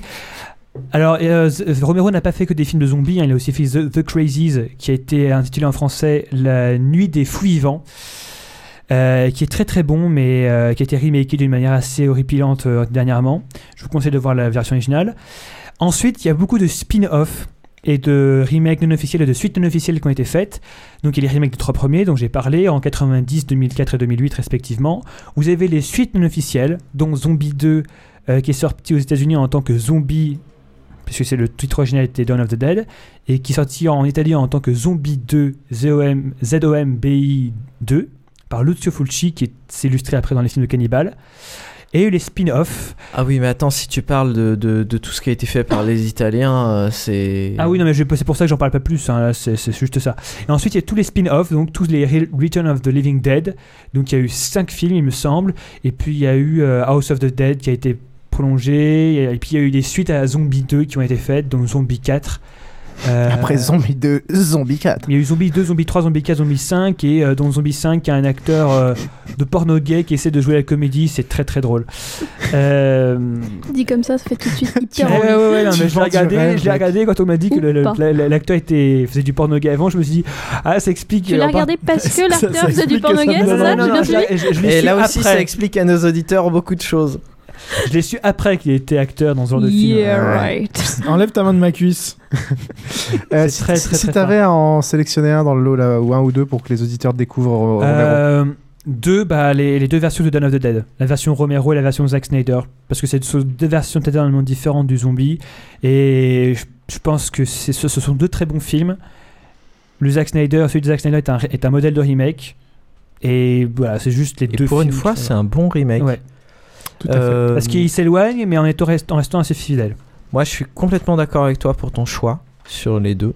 Plain, euh, toi, tu les as vus aussi. T'as Oui. t'as pensé quoi? Lesquels sont bons? Bah pareil, j'aurais tendance à valider parce que, enfin, en dehors du fait que je suis extrêmement impressionnable, hein, au sens où je pense que quand j'avais vu le Bram Stoker de Dracula, j'ai mis trois jours à m'en remettre. hein.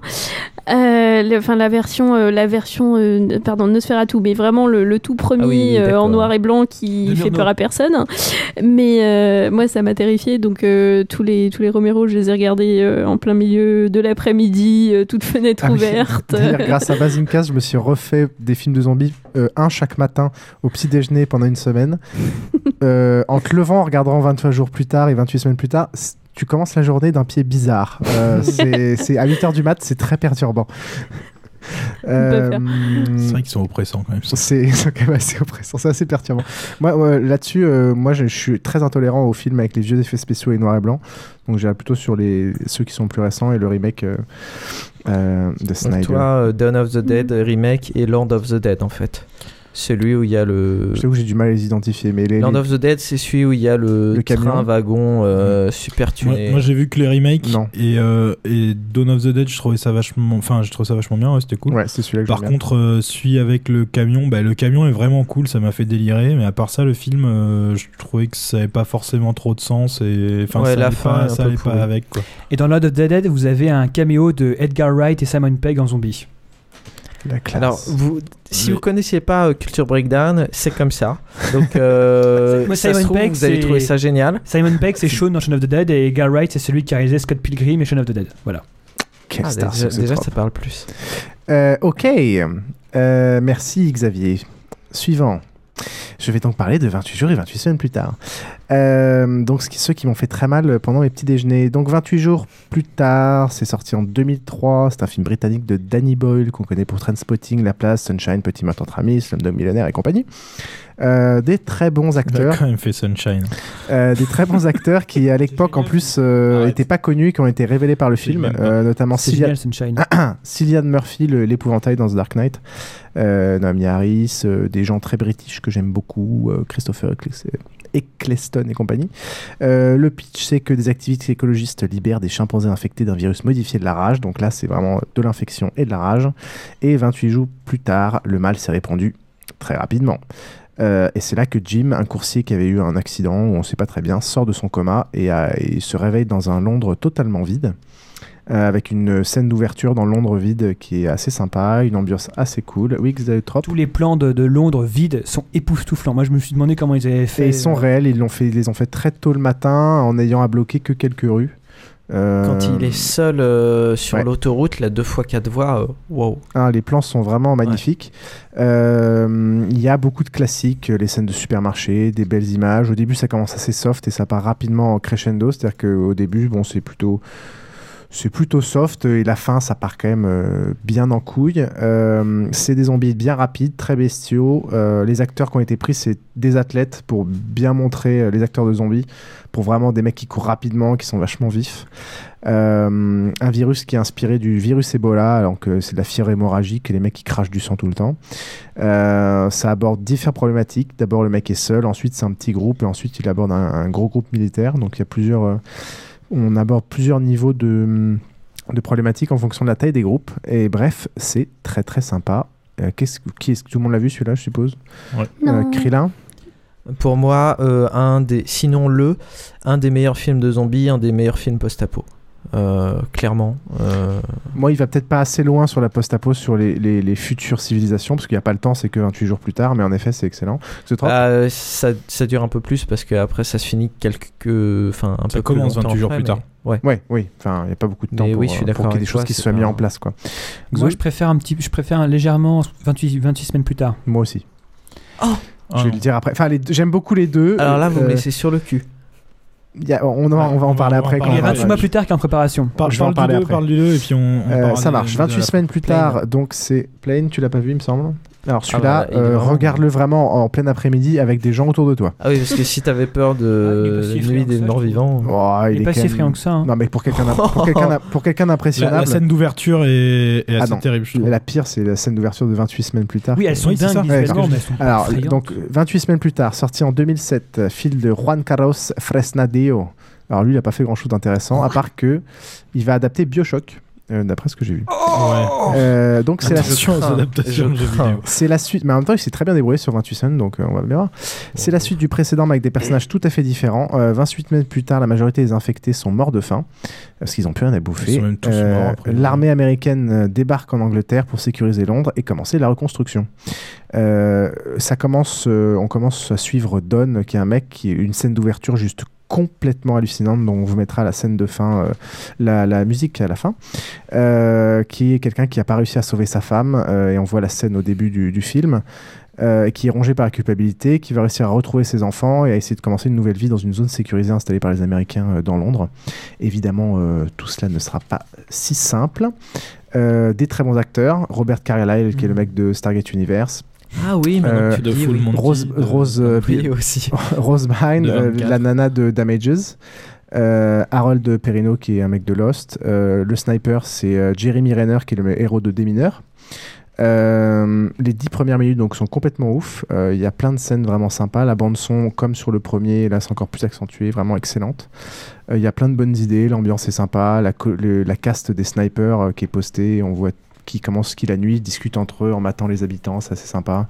Euh, des scènes de panique complètement assez hallucinantes, genre la scène où toute la foule est enfermée dans, des, dans Ouais. une pièce dans le noir. Ouais, mais là, enfin, c'est justement les trucs qui me dérangent. moi. Ah ouais? Exactement Il y pareil. a des gros problèmes de crédibilité, je trouve, dans le dans l'histoire et dans le dans la façon dont se déroulent les événements, euh, les réactions des militaires notamment. euh, je pense que les mecs ils viennent ils viennent avec des plans euh, vachement mieux préparés et qui géreraient mieux les crises en, en, Bah, en théorie. Moi, là-dessus, je ferais le parallèle avec, je ferais le parallèle avec Alien, en fait. Euh, euh, clairement, le 1, c'est euh, il y a un petit groupe, euh, paf, paf, paf, t'essaies de survivre contre des zombies.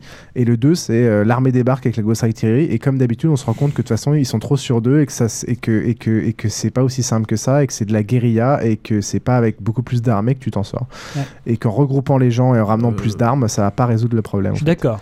Oui, Krillin. Euh, moi, je comprends pourquoi tu l'as aimé.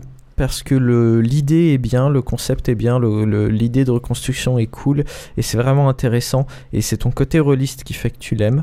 Maintenant, euh, une fois que tu passes le, pitch qui est intéressant et qui est un bon pitch de jeu de rôle, euh, ou un bon pitch pour y réfléchir, le film, je le trouve assez moyen. L'histoire, je le trouve très classique, pas très intéressante. Donc, euh, pour moi, il vaut Land of the Dead, c'est-à-dire le deuxième niveau de film, quoi. Euh, une fois qu'on a regardé tous ceux qui valaient vraiment le coup. euh, Non, mais tu as le droit de pas être d'accord, Xotrop, hein, mais de mon point de vue, c'est ça. C'est ceux que tu Je regardes. cracherai c'est sur ta tombe. fans. Ok. Euh, Trollin Ouais, bah, je, je suis assez d'accord. Euh, Moi, je- il y a plein de plein de réactions des personnages qui m'ont posé problème. Après, euh, il y a des scènes, euh, enfin la scène d'intro, moi je l'ai je l'ai trouvé euh, fantastique.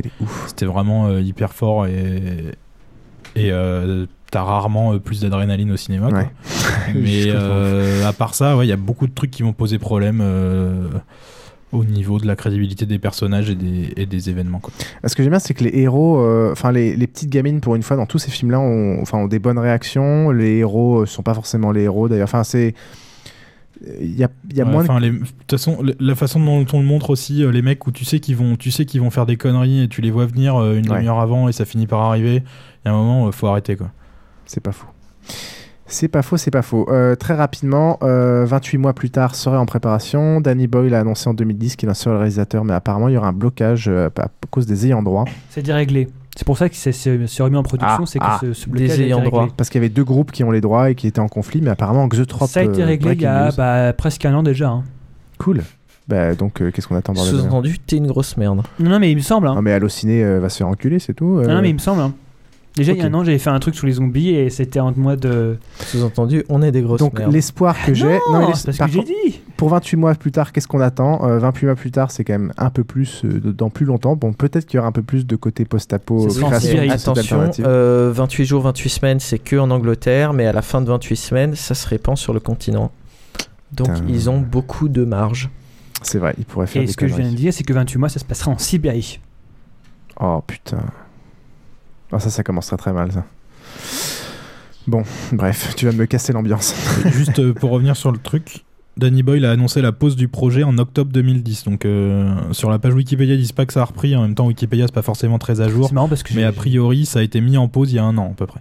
Ouais, bah écoute, on vérifiera et on mettra les news sur les liens références. marrant, On passe maintenant à la suite. Je crois que c'est Plane. Ouais, Comme sur les parlais. films de zombies marrants. Parce Ah. qu'on a beaucoup, beaucoup parlé de Shaun of the Dead, qui est quand même euh, clairement bah, un, de mes, enfin, un de mes films préférés. euh, Film genre britannique. Tout film euh, confondu, ouais.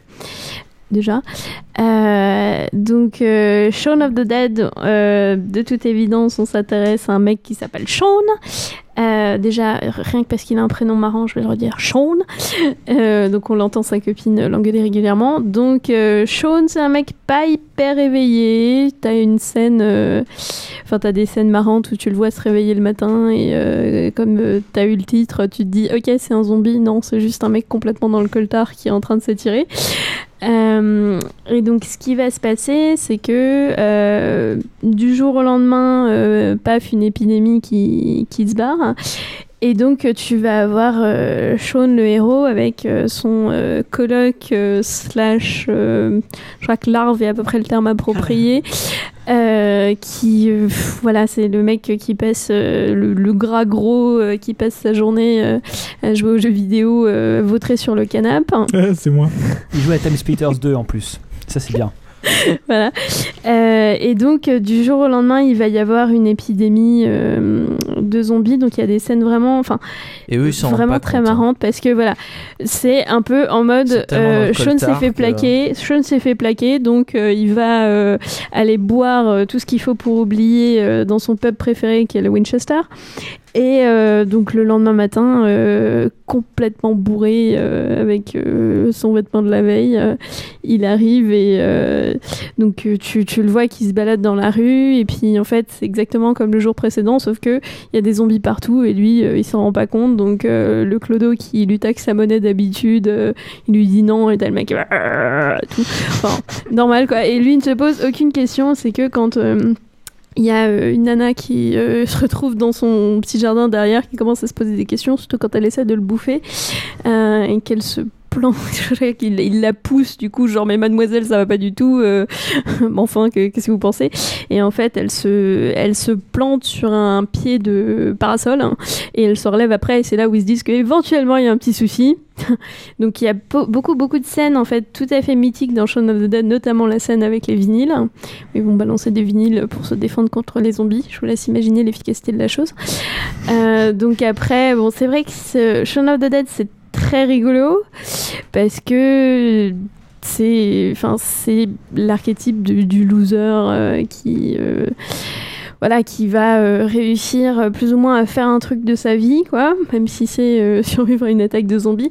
Donc, ce qui est sympa, c'est que tu as toute la galerie des personnages, tu as l'excellent Bill Nighy en, beau-père complètement, complètement con, enfin, moi j'aime beaucoup. Mais euh, donc, c'est vrai que, bon, c'est Shaun of the Dead, c'est assez mythique parce que déjà, c'est un des rares films de zombies qui soit accessible. euh, Qu'est-ce que tu entends par accessible? accessible au sens où ça fait pas spécialement peur. Enfin, j'ai réussi à le regarder sans, sans avoir besoin d'ouvrir les rideaux, donc tout va bien. Euh, Un conseil, ne va pas voir Rec. Non, ça c'est pas dans mes plans. Tu vois. Je crois que c'est le film qui a plus, autres qui vont sortir. m'a plus foutu les boules. Tu vois. Oui, il y en a qu'un seul qui valait le coup. Voilà. Bon, donc euh. Shaun of the Dead, c'est sympa, c'est rigolo, les personnages sont attachants euh, et euh, c'est un petit peu euh, Monsieur Tout le Monde, quoi. Donc c'est ça qui est facile avec Shaun, c'est que on peut s'identifier assez facilement au truc parce que ça pourrait être n'importe qui qu'on connaît, euh, qu'on aurait pu être ou autre. Donc sinon, dans les films marrants. Je sais pas, je vois Krillin qui me regarde avec beaucoup d'intensité. Je ne sais pas s'il veut rajouter Non, quelque euh, chose. je me demandais, Je crois bienvenue à. Zombieland. Je crois qu'il mate, c'est tout. Bienvenue à Zombieland. Bon, tout va bien alors. Donc, bienvenue à Zombieland euh, qui est sorti il y a pas longtemps. Alors là, pour le coup, euh, je suis fan, très très fan, et j'ai un t-shirt qui dit Rule number two, double tap.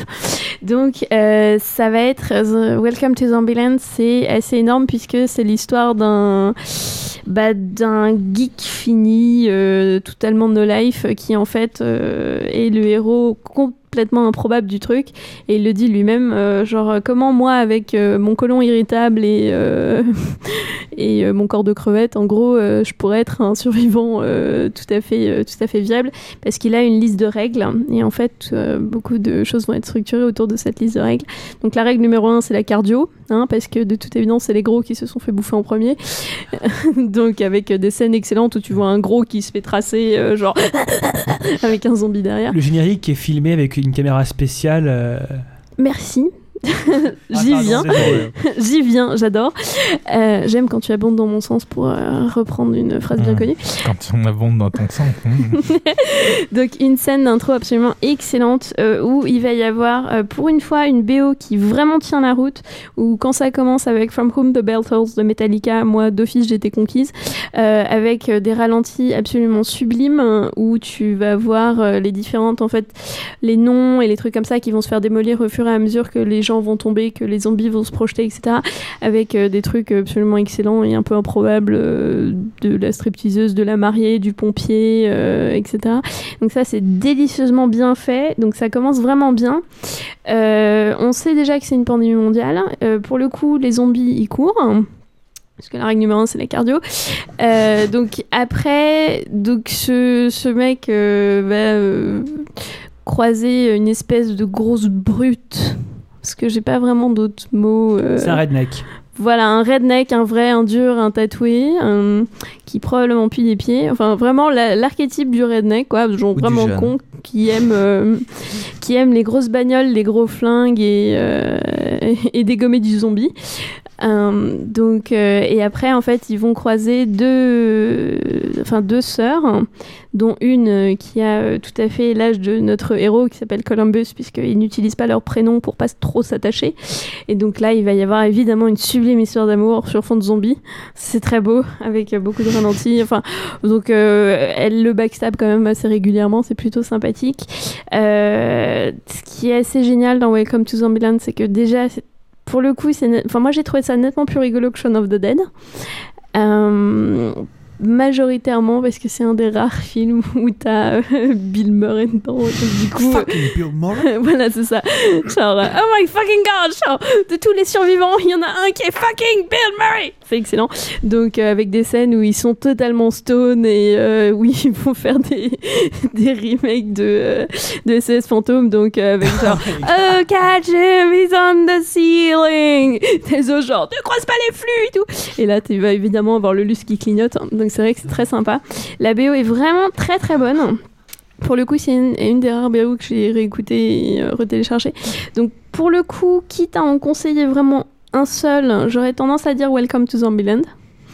Euh, majoritairement parce que euh, le héros est supra attachant. Bon, après, il faut aimer le côté euh, petit nerd euh, pas très musclé euh, avec un physique de crevette.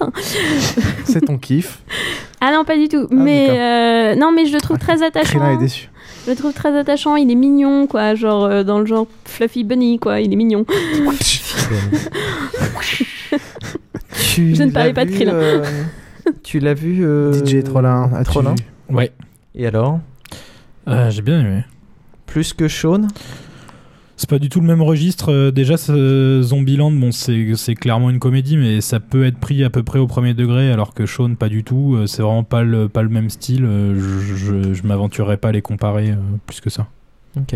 Les autres Euh, moi, pas vu, mais j'irai donc plutôt vers euh, Zombieland, vu que ça peut être pris au premier degré. Ouais, J'ai adoré fait, les hein. deux. The Moi j'ai adoré les deux. Mais je suis un gros fan d'Edgar Wright, alors je vais dire Shaun of the Dead. Ok. Good. Euh, rapidement, euh, d'autres films qui sont cool, notamment des films rigolos. euh, Brain Dead, un des premiers films de Peter Jackson, et Black Sheep, dans le même genre, qui est aussi un film néo- néo-zélandais, donc avec des euh, Moutons. moutons zombies. Les deux sont exactement le même registre, du gore excessif, donc drôle. Euh, deux autres films qui ont marqué, mais dans le registre inverse, c'est- c'est Rec. Euh, notamment le premier, donc là c'est du, euh, c'est vraiment flippant. Et le premier, euh, c'est un huis clos, donc c'est ça qui est très sympa. Euh, le deuxième a déçu beaucoup de gens, euh, So Xotrop. J'ai trouvé moins effrayant, mais était très efficace quand même, je trouve. Moi, j'ai vu personne qui l'avait aimé à part toi. Pareil. Non, mais. Je l'ai pas vu. mais, euh, Bah écoute, tant mieux. J'ai jamais et vu déjà Trollin. en soi, le fait de faire une suite à ce truc-là, alors que ça se finit quand même d'une Ouais, façon mais ça, on tu sait peux très bien. dire. Ça, on sait très bien que c'est Ouais, mais déjà euh, tu pars mal quoi. Non, Ouais. Et donc, euh, pour un sur autre film, I Am Legend. Euh, Quelqu'un veut en parler ou- Oui, moi je vais en parler. Euh, alors parle-en. Euh, I Am Legend. Donc ça, c'est un vieux projet. I Am Legend, c'est une adaptation d'un bouquin. Euh, Ridley Scott voulait est d'abord- était d'abord chargé du projet et c'était Arnold Schwarzenegger qui devait jouer le rôle principal. Euh, le budget explosant, le ça avait déjà été adapté avant. euh, Oui, ça avait déjà été adapté. Il y a eu une 70, adaptation de film. Il y en a eu Tout à fait. plusieurs. Donc pour les trucs vieux, généralement c'est les autres qui vont en parler parce que moi généralement j'en parle pas. Euh, et ensuite en 2002 c'est Michael Bay euh, qui s'intéresse au projet, euh, qui et ensuite c'est annulé parce que justement on sort euh, l'armée des pas morts. mettre assez d'explosions.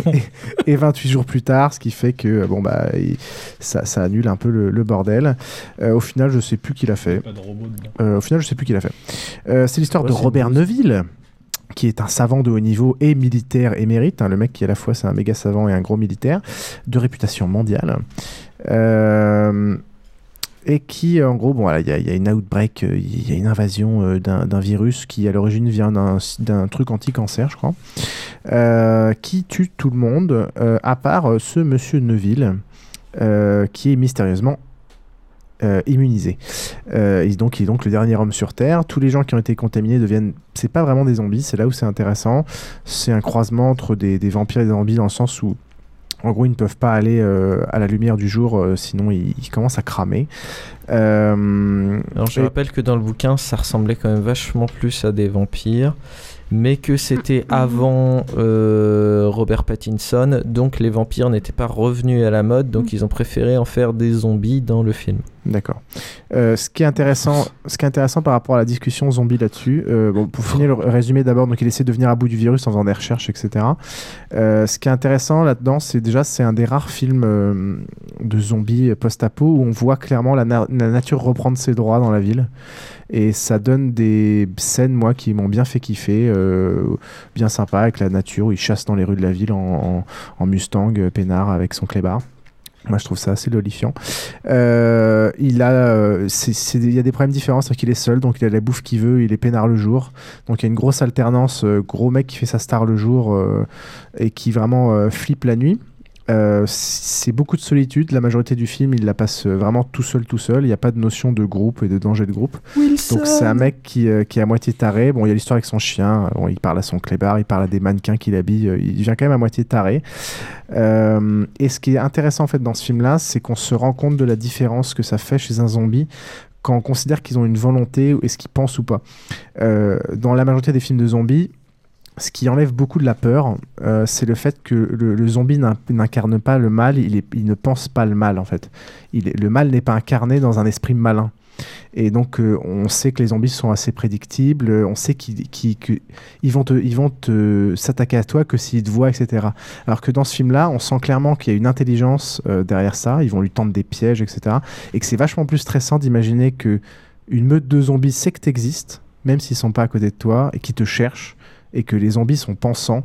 Et, le fait de voir cette différence-là, ça m'a vachement intéressé. Euh, est-ce qu'un zombie euh, a une volonté et pense ou est-ce qu'il ne pense pas et l'effet que ça a sur ta peur en fait. Euh, et donc ça c'est quelque chose qui m'a pas mal intéressé. Après bon le, film est, vaut ce qu'il vaut c'est plutôt pas mal fait un peu trop d'effets spéciaux sur les zombies qui sont purement en, images de synthèse. Mais l'aspect post-apo du truc m'a plutôt bien plu. Qu'est-ce qu'il l'a vu? Qu'est-ce qui a lu le bouquin d'origine? Xe j'ai pas vu le film et j'ai pas lu le livre. ok merci C'est un gros manque. Désolé. Krillin Euh, J'aimerais d'abord que Plane, euh, Plane. parle du, du Moi, livre. pour le coup, parce que moi j'ai lu le bouquin Ouais. et euh, moi ce qui m'avait vachement intéressé dans le bouquin, c'était justement sa, en fait, sa relation à lui-même, ce qui était ça qui était le plus intéressant, parce que je j'ai pas vu le film, donc là pour le coup j'ai pas de point de comparaison, mais dans le bouquin. T'as un travail ultra intéressant sur euh, justement le passage du jour et de la nuit, mais plus en fait dans la construction de la nuit, qu'est-ce qui va se passer, les différentes phases, etc. Et ce que j'ai trouvé absolument excellent, c'est les phases où il décrit en fait l'appréhension Mm. Euh, que le mec a et tous les espèces de petits rituels en fait, parce que c'est à peu près ça, c'est le rituel de je vais me torcher la gueule, je vais faire ci, je vais faire ça, je vais manger un truc à telle heure euh, et tout. Et c'était ça que j'avais trouvé hyper intéressant, c'était comment en fait il, essayait un peu de de se meubler une vie, même si c'est totalement artificiel, même s'il y a des passages où il pense devenir fou, il en est conscient, et donc du coup il se pose des questions là-dessus. Enfin, il y a tout un, tout un travail hyper intéressant sur euh, justement la, la etc. Mais euh, pour le coup, moi ce qui m'a vraiment le plus plu dans le bouquin, c'est cette relation à lui-même et à sa, cette espèce de structure qu'il cherche, même si de facto euh, c'est totalement, euh, c'est totalement impossible. Et pour le coup, les bestioles, euh, on sait qu'elles sont là pour nuire, on sait que c'est des trucs méchants, mais après c'est un peu, enfin. Ouais, je- je- en fait, je, je déteste le concept du spoiler, donc j'ai pas envie de parler de la fin. C'est un peu ça le problème. Bah, Il y a un moment où il y a un retournement, quoi. Ouais, La, voilà. la fin est très intéressante. La fin, Euh, la fin est totalement. Enfin, pour le coup, je l'ai relu à peu près une quinzaine de fois pour m'assurer que c'était vraiment ça. C'est- Attends, c'est peut-être alors, peut-être que dans non, le film, je, euh, non, non, pas je, je hein. crois pas. euh, Je sais justement, la fin du bouquin est très intéressante et le I am legend, je suis une légende, n'est pas pour rien. Ça a Ouais. vraiment un sens dans le bouquin et je Mm. ne suis pas sûr que le film garde euh, ce, ce même choc. Euh, de la fin, Mm. c'est un retournement, mais c'est pas un twist ending, hein, c'est pas Non, un mais truc c'est- sorti du chapeau. Du coup, enfin, tu remets tout le bouquin en fait en perspective à la lecture des dernières pages, quoi. Et c'est ça. euh, et du coup, et tu comprends en fait ce- titre juste, mais vraiment dans, dans les ultimes pages, quoi. Là où je Mm. crois que le film c'est un peu plus euh, bateau bateau gentil. Ouais, je pense que vous m'avez donné envie de lire le bouquin. Cla- clairement, on Il est traite vraiment pas épais en plus. le, hein, le, film traite quand même bien de la solitude et bien de cet aspect de sanité. euh, euh, mais je pense que le- le- si, si le bouquin traite encore plus de ça, ça va être encore Et il très est délicieusement La- bien écrit. La Je fin n'a rien à voir. hein, euh, Ok. euh, Bah écoute, je vais, le, je vais y mettre. Mais C'est bien écrit, il y a une très bonne recherche du vocabulaire. Pour le coup, enfin moi c'est un truc auquel je suis très tu l'as lu sensible. en anglais ou en français En anglais. Pour le coup, enfin il a un sens du verbe que je trouve très élégant, donc euh, je vous recommande particulièrement le bouquin. Ok. Les autres DJ Trollin Ouais, j'ai bien aimé le film euh, sans plus. Il y a des trucs très réussis, euh, comme tu le dis, euh, les scènes du début euh, dans New York désert avec des antilopes qui courent, c'est assez sympa. Enfin, des daims ou des trucs, des biches et des lions. Des bidules chevreuils. Mais il y y, a un lion, il Les me semble. animaux. Il y a un lion, ouais. Un lion, Ils c'est pas zoo. vraiment le bon zoo, climat, je pense. Non, mais il s'est échappé du zoo. Oui, si, il est de Brooklyn, ils c'est auraient pu se connu. barrer plus loin. Euh, ils auraient pu se permettre de mettre des cougars ou des ours qui seraient descendus un petit peu de, de, de- de la Les contrée. buffles, il y a beaucoup de buffles. euh, Faire de la mozzarella. à- Donc euh, voilà, il y a des passer. trucs très réussis, euh, il y a des trucs euh, qui le sont moins. euh, Enfin, je trouve qu'au début, euh, il a des, il fait des trucs un peu étranges parfois. Enfin, il y a des, il y a des passages où, enfin non, c'est vrai qu'il cherche son chien, mais enfin, il y a des trucs qui me paraissent bizarres. Il y a des flashbacks qui racontent des trucs qui me semblent, euh, Ouais, la perte de sa femme. qui me semblent un peu euh, superflus. Euh, Il y a d'autres choses. J'ai pas envie de, dévoiler trop l'intrigue, mais voilà. Moi, le point qui Il y a m'intéresse. des trucs notamment, enfin ouais, quand il y a de la confrontation, je trouve que euh, il y a tout se passe d'un coup en fait dans le film. Euh, à un moment, il y a tout qui change et je trouve Mm. que ça va trop vite, alors que justement, euh, il y, a, il y a pas mal de trucs euh, qui ont été pensés et qui n'ont pas été exploités quoi. Krélin Après les films, euh, les séries. euh, Oui. Et notamment, on va faire les BD en même temps, puisque on est la obligé. série quoi. Genre la série. Donc euh, Walking Dead, Mm. qui veut en parler? Euh, moi, j'ai Moi, que, moi, j'ai que vu la série, donc on va peut-être commencer plutôt par le comics. hein. Alors quel est le J'aimerais bien que The Trop en dise du mal avant de, de donner mon Bah, avis. en fait, euh, j'ai lâché, le- j'ai lâché Walking Dead. Pour moi, ça s'avançait pas assez rapidement. Donc j'ai lâché La ça- série ou le comics Le comics. Oh Ça Oh m'intéressait plus. Alors le comics, Au bout de combien de temps le comics. Combien d'épisodes euh, Moi, Je j'ai sais pas lu exactement. Moi, j'ai pas lu de bouquins de zombies qui soient intéressants. Enfin, c'est un peu compliqué euh, le guide de survie, mais euh, j'ai pas lu de bouquins intéressants de, de- zombies. Et, euh, et là, vraiment, Walking Dead, c'est vraiment intéressant parce que tu as le côté euh, visuel que tu peux avoir euh, dans un film, dans une série, donc qui est sympa avec le zombie. Et tu as à la fois le côté écrit qui te permet de plus développer les personnages parce que tu as plus de temps, tu as Mm. plus d'espace. Le et sur- format est sympa. Voilà. Donc euh, c'est vrai que c'est lent justement parce que parce que les personnages ont des euh, parce que tu te mets à aimer les personnages. Enfin, t'as le temps de comprendre comment. euh, c'est sûr que c'est lent dans le sens où à 13 euros le volume, euh, ouais, tu pleures ta mère. Mais en même temps, moi je trouve que ça se lit à une vitesse tellement c'est bon et tellement ça avance tellement. Chaque, euh, chaque volume euh, apporte son renouveau de choses, soit des problèmes externes, soit des problèmes internes. Enfin, il arrive toujours quand tu commences à te dire, mais bientôt il va arriver au bout, il arrive à faire de nouvelles choses. Et quand il change de communauté en communauté, c'est jamais les mêmes problèmes. Là, la- la- les derniers volumes sont vraiment géniaux. Euh, C'est-à-dire que tu commences à avoir, tu commences à dire mais merde, il va encore aller dans une communauté, ça va encore être la même chose. Il réussit à changer les choses, le changer le point pas de vue. forcément trop non plus. Non non mais Non, mais là, pour le coup, enfin, pour avoir lu le truc aussi, euh, il dévoile absolument rien de l'intrigue, je te rassure. tu, euh, tu commences à vraiment te, te, te demander où tu vas et tu te dis waouh. Ouais, genre, qu'est-ce qu'il va bien pouvoir trouver? Moi, c'est ça que j'ai beaucoup aimé. Déjà, le dessin en soi est très intéressant. En noir et blanc, du coup, tu peux faire passer des. Parce que c'est quand même ultra violent. Enfin, enfin je suis peut-être une petite lopette, etc., etc. Mais c'est quand même supra violent et d'avoir du noir et blanc avec des, des pages entières de, de boyaux euh, éclatés dans tous les sens, euh, c'est quand même assez crade.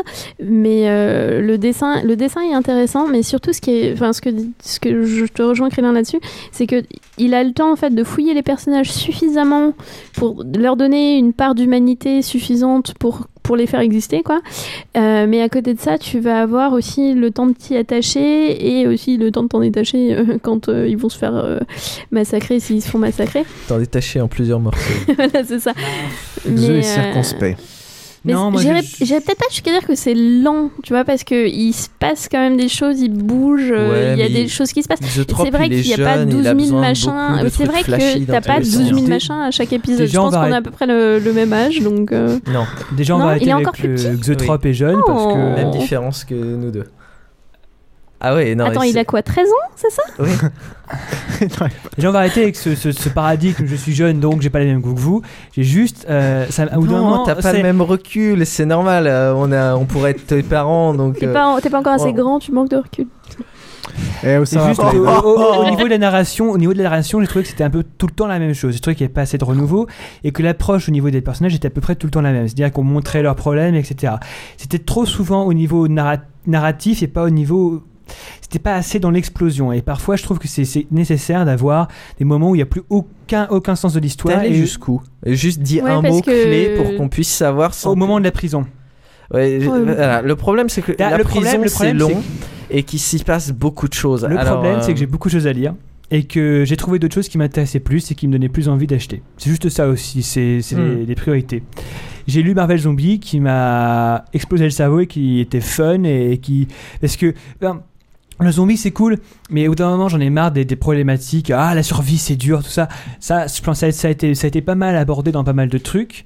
Et, euh, je, pense que parfois faut essayer de, varier le genre. Et Marvel Zombie c'était très très bien parce que c'est montrer les super-héros Marvel euh, en zombie. Et il y a eu Marvel versus H de, euh, de Evil Dead. Et voir H de Evil Dead se battre contre Fatalis zombie, moi je dis oui. Et voir, Daz- euh, voir la fée rouge, la sorcière rouge, se faire bouffer le doigt, ou le Dazzler se faire bouffer le doigt par une sorcière rouge, bref, pour moi c'est c'est le kiff ultime ce truc. Voir euh, Venom euh, zombie et Spider-Man zombie se battre, c'est juste dingue. Ah, Venom, c'est quand même déjà Spider-Man zombie à la base, quoi. Pas du tout. Attention, te lance, pas, lance pas, je t'en prie. Et- Tu sais pas qui t'a Moi j'ai trouvé ça Ouais, beaucoup plus fun. Parce que le zombie, il y connaît rien. Le- les comics, il les connaît D'accord. Spider-Man, j'en ai C'est un autre. Walking Dead, 20 les qualités scénaristiques de, de, de Robert, de, Bob- de Robert Kirkman, Kirkman. Ça, c'est indéniable, il est très très bon. Et je dis pas que c'est nul, c'est juste que moi, ça m'a pas intéressé et au bout d'un moment, ça m'a saoulé. Mais c'est très très bien, je dis pas le contraire. Ça marche. Euh, moi, j'ai version série. moi, j'ai pas eu le bordel. La série. euh, La série est nulle, hein, franchement. euh, euh, bah, non, faut pas aller jusque-là. Il y a des gros flous scénaristiques et des gros trous de- Il d'intensité. y a des gros truc. problèmes dedans, mais déjà, elle mérite de d'exister. rythme. Voilà. Moi, c'est un truc, euh, on l'a vu l'année dernière aussi dans Falling Skies. Ouais. C'était pas terrible, mais le fait qu'il y ait une série sur ce thème qui est déjà un truc qui est vachement euh, sympa à la base, c'est un truc d'extraterrestre, euh, d'invasion C'est la guerre des extraterrestre. mondes, quoi. C'est ouais, c'est un peu la guerre des mondes, mais euh, En gros, on est très tolérant. Ouais, on prendra l'exemple de Jericho et autres. On en reparlera sûrement plus tard quand on fera un spécial post-apo. Mais on est, on est quand même tendance à être plus tolérant quand certaines choses euh, sont rares. sont rares Ouais. et s'adressent à certains thèmes qui nous sont chers, évidemment. Et là, on est plus tolérant. Le début de la saison 2 est quand même, est quand même mauvais. ouais, particulièrement super nul. mauvais. Le début Ah, de la c'est- saison 2, c'est un drame. C'est Enfin, c'est dramatique. Je mec sais qui pas lève des jumelles et qui voit qu'il y a des zombies à 20 mètres. euh, Ah, c'est dramatique ça. Ah, c'est dramatique. et ça s'ouvre Oui, là-dessus. je quoi. l'ai pas Première scène, regardé, non mais vous première scène. là. pas regardé quoi. Vous me déprimez là. Ah, Ouais, J'ai regardé que le premier épisode de la saison 1. euh, Il y a des belles images, mais je me suis quand même fait chier. Le problème, c'est qu'il y a certains acteurs que je trouve et, euh, Mauvais, Et ouais. Résultat, euh, Les acteurs sont assez mauvais. J'ai pas continué. Ah ouais, jusque là. premier épisode, ouais. J'ai C'est-à-dire regardé la que première c'est- saison. ça m'a l'air moyen. Plain. J'ai regardé la première saison. bah, je, je te rejoins trop sur le jeu d'acteur. Il y en a certains, euh, juste, euh, fallait pas les prendre, quoi, parce Ouais, que c'est des brels. Mais euh, sinon, après, bon, après, ils ont pas tout à fait suivi le, le scénar non plus, donc. euh, Ouais, mais ça pour moi, c'est pas. comics, ça bah, me dérange pas. euh, non, tout. mais- Comme ça, ça me fait deux œuvres différentes en fait. Voilà. Mais après, niveau image et tout, c'est vrai que c'était sympa. Les zombies sont plutôt bien faits. Euh, je sais pas, J'étais pas spécialement déçue ou quoi parce que déjà j'en attendais pas grand chose à la base parce que j'ai toujours tendance à préférer les, les œuvres papier euh, quand t'as une adaptation derrière. Euh, dogmatique. mais euh, non, c'est c'est un constat pour le, pour le coup. Mais, euh, mais c'est marrant. Mais après, voilà, moi ce qui m'a plombé, c'était les, les jeux d'acteurs pour le coup, parce qu'il y en a vraiment, euh, c'est juste des saucisses quoi. Donc, euh, mais sinon, je sais pas, je trouvais ça pas trop nul, mais surtout ça a le mérite d'exister quoi. Ouais, c'est ça, je suis assez d'accord. C'est déjà ça. Sachant que la deuxième saison va être d'une vingtaine d'épisodes. Donc beaucoup Ouais, plus. Pourquoi pas 6 pour la première, c'est Ouais. ça Il y en avait. Exactement. Et le problème, c'est ça, c'est Ouais, quand ils veulent faire 20 épisodes pour, pour être dans, les, euh, dans, les, dans leurs normes, ils se sentent obligés, de- ils n'ont pas assez d'idées, ils font du filler. Et le filler, c'est le meilleur moyen de perdre les Ouais, gens. mais là, là, on- la, Non, la série par rapport aux comics, on est vachement pour tôt dans l'histoire, non? Ouais, mais s'ils allaient à la vitesse que va une saison par rapport, euh, un- un- une série par rapport à un comics, on, on serait à la, à la fin de 20 épisodes quasiment, euh, peut-être à la moitié. En deux Ouais, saisons. Non, mais on c'est- pour ça. Ouais, mais. Co- Comme, tu peux pas avoir d'introspection dans une série, euh, parce que c'est pas facile, euh, si tu prends que l'action de, du, euh, du, du- de ce qui est dessiné, tu vas très très vite. Ouais, enfin là, ils vont super lentement. Enfin, je sais pas, en extrapolant à la vitesse à laquelle ils vont, je sais pas combien de saisons ils mettraient pour atteindre déjà ce qui est sorti Ouais, en comics. pour hein. ouais. Là, si tu tapes déjà sur 10 saisons alors que le truc est pas terminé, enfin, il y a clairement pas de rythme, on se, on se fait quand même un peu chier. moi, ça, pour l'instant, ça, ça manque de.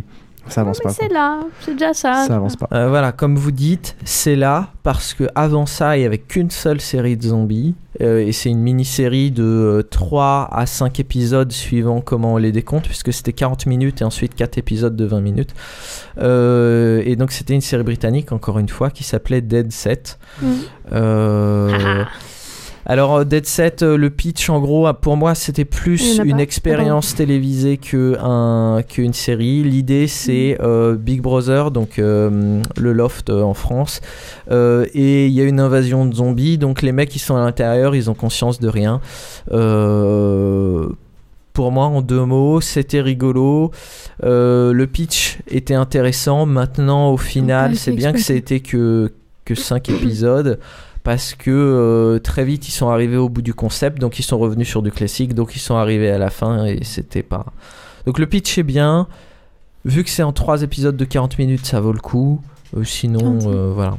Ah, je sais pas, moi je l'ai vu, j'avais beaucoup aimé pour le coup. Mais ça, c'était euh, genre, euh, j'ai survécu à un truc très violent, donc j'étais très fière de moi. Mais euh, oui, non, mais dès que t'as quelqu'un qui se fait défoncer euh, à grands coups de- d'extincteur, je considère que c'est violent. Mais euh, c'était pas mal. Mais ce que j'avais trouvé dommage aussi un peu dans Dead Set, c'est qu'ils avaient un concept de base qui était excellent et qu'ils l'ont pas exploité jusqu'au bout, quoi. Je suis bien d'accord. Moi, Xotrop, le concept de base, ils me vendent pas du rêve. hein.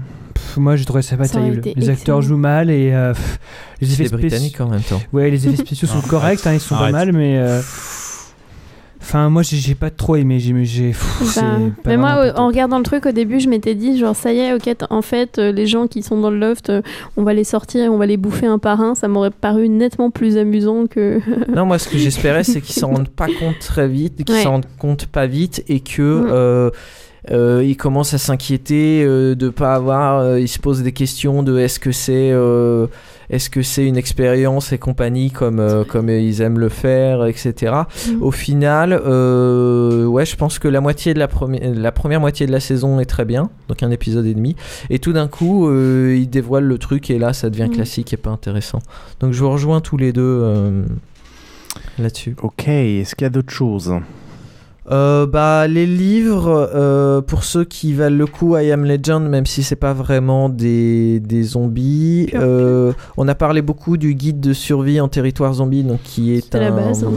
Hmm? C'est la base, quoi. Euh, qui est un. Moi, j'ai lu un 10 pages, ça m'a fait chier au bout de 10 pages. Euh. World War Z, qui est plutôt euh, un espèce de. C'est un roman, mais c'est un compte rendu de ce qui s'est passé, donc c'est pas facile à lire, mais c'est mal intéressant. écrit. Euh, Très intéressant. ouais.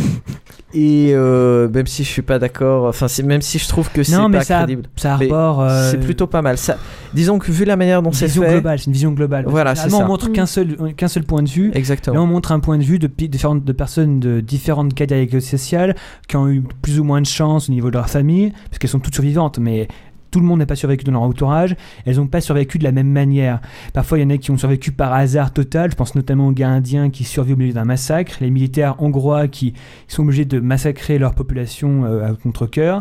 Euh, Il y a plein de, de- de- de- de différents cas, et c'est ça qui est très intéressant. C'est-à-dire que tout le monde ne réagit pas de la même manière, et c'est la globalité du truc qui, euh, qui donne de l'intérêt à la chose. Et il y a un film produit par Brad Pitt qui est en production, et là j'ai très très peur. Je pense avec raison, ils ont leaké des images, ça avait l'air tragique. Ce qui est très bien, c'est que pour un Américain, il a pensé aux autres et donc il s'est posé la question de en France avec nos châteaux, euh, en Hongrie, euh, en Sibérie et compagnie, euh, en Israël avec leurs euh, préparatifs militaires dans la population. Enfin, euh, La partie dédiée à Israël est très très intéressante. Mais souvent, ça doit être caricatural, enfin, ce genre de truc. Non, non, genre, non, euh, non, non, pas du les, tout, Les Français à Montmartre, euh, Non, non, pas du tout, à puisqu'il coup de pas baguette. non, non, non, non, justement, les Français, euh, quand ils en parlent, c'est euh, souvent, euh, enfin, c'est quand c'est dans la partie sur les châteaux, et euh, donc ils parlent de différents gens qui, en, en dans la vieille Europe, se sont, ont, ont récupéré des châteaux pour. Et euh, non, c'est vraiment très intéressant. C'est vraiment, je pense que c'est euh, le guide du zombie, mais version à moitié romancée. C'est à mi-chemin entre le guide du zombie et un pense roman. ça, ça, ça, ça m'intéresse vachement plus que. Mais c'est pas facile à lire au début, et il y a certaines histoires qui sont pas intéressantes. Enfin, C'est certains clair, clair, mais ça c'est le problème. C'est Mm. Ouais. Le début particulièrement, je l'ai trouvé difficile. J'ai eu du mal à m'y mettre. Euh. Et alors, donc, euh, un des rares bouquins un peu particuliers dont va nous parler Plain, c'est euh, Pride and Prejudice on Zombies. Ah. Voilà, c'est la minute girly du truc, hein, genre Jane Austen. Hmm, oui. Donc Jane Austen version zombie, donc c'est plutôt assez énorme au sens où euh, donc euh, Pride and Prejudice je vais peut-être pas vous faire l'affront de vous refaire le oh putain bon d'accord C'est rapide. d'accord Bon, donc si tu veux, je te le fais. hein. Ok, bon, euh, je vais vous vite. ça genre de plus en plus vite. En gros, euh, Jane Austen, globalement, c'est euh, des nanas qui vont regarder des mecs dans les yeux à des balles et rien se dire et ils s'aiment chacun de leur côté ou non. Il y a des histoires de mariage, de thunes et de pouvoir et de sphère d'influence. Voilà. Misha adore. Voilà, c'est bon. Après, c'est du Jane C'est Austen au 18e et 19e. Désolé. 19e Et euh, donc, euh, évidemment, avec euh, tout ce qui est euh, bah, Dans la bonne noblesse, Angleterre. voilà, voilà. euh, bien pensant, euh, il faut pas faire ci, il faut pas faire ça. Euh, Pride and Prejudice and Zombies, j'ai trouvé ça excellent parce que déjà le mec qui écrit a tout à fait respecté l'œuvre originale au sens où euh, en fait euh, la, la phrase de début a été reprise euh, avec euh, um, It is a universally acknowledged truth that um, a zombie in possession of a brain would want more brain, un truc du genre. Et c'est euh, pile la, la phrase de Jane Austen, mais à la base c'était avec le pouvoir. Donc c'est vrai que c'était hyper bien fait au sens où ça respecte tout à fait l'œuvre originale, mais par contre ça rajoute une dimension supraludique parce que évidemment euh, les, les 400 manettes vont se battre. euh, bah, comme des brutasses, hein. donc euh, c'est vrai que ça rajoute une dimension intéressante au sens où euh, pour être une fille de la bonne société, savoir se battre c'est clairement un plus. Euh, savoir poutrer du zombie et tout, c'est-à-dire qu'on va pas parler de zombies, on va te parler de the Unm- unmentionables, ce que je trouve très élégant. Donc évidemment il y a un travail de vocabulaire qui est tout à fait délicieux et c'est vrai que ça donne une perspective super intéressante à l'œuvre de Jane Austen et ça la revisite tout à fait bien au sens où euh, tous les événements euh, qui sont hyper, euh, hyper fouillés dans le bouquin, notamment tout ce qui est bal, ça prend un autre sens quant à toute la campagne qui est infestée de zombies, c'est-à-dire que le bal on danse, hein, pas la balle qu'on envoie à, Oui, à haute vélocité. voilà, non mais le, le bal euh, du truc, c'est là où tu rencontres potentiellement ton futur mari, où tu joues ta vie, tu joues ton, voilà, tu joues ton, ton pouvoir, ton rôle dans la société, etc. Et c'est vrai que du coup, ça cristallise énormément de choses. Et quand t'as des zombies qui se baladent partout, ça cristallise encore plus l'action, quoi. Donc c'est vrai que c'est hyper intéressant. Bon, après, évidemment, t'as des trucs du genre euh, j'ai été formé par euh, Maître Machin dans les machins Shaolin. Bon. Jane Austen n'aurait peut-être pas été d'accord et elle se, retrouve, elle se retourne probablement dans sa tombe. Mais c'était vraiment très intéressant et je vous le recommande particulièrement parce que le choix du vocabulaire est parfait. Ça respecte l'œuvre originale et ça permet de lire du Jane Austen sans se faire chier. Parce que Jane Austen, c'est quand même très particulier, hein, faut bien dire. Enfin, je suis une très grande fan, mais euh, il faut aimer les trucs où pendant 300 pages, il va pas se passer grand chose, autre qu'ils vont se regarder fixement dans les yeux, éventuellement s'effleurer la main. Hmm, attention Voilà, non mais c'est- Jane Austen, c'est pas des gens très physiques, hein, donc, euh, donc là c'est plutôt sympa, c'est bien fait, c'est très intéressant. Et euh, Seth Graham Smith, il l'a aussi repris.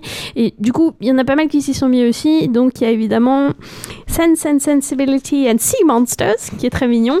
Euh, il va y avoir euh, Emma and the Vampires, enfin quelques autres classiques de Jane Austen qui ont été revisités par la même occasion.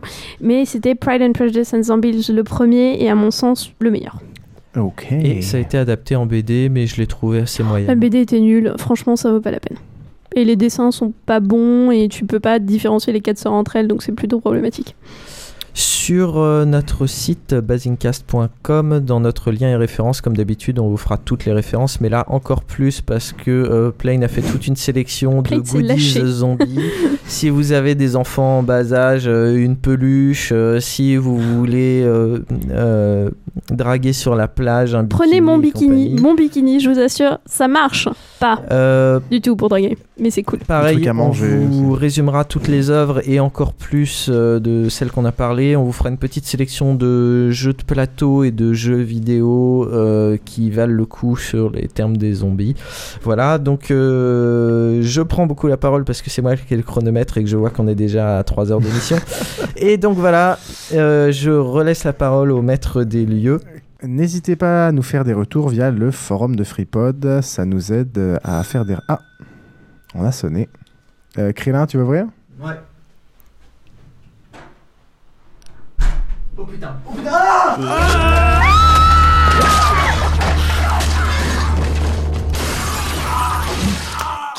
Ah ah.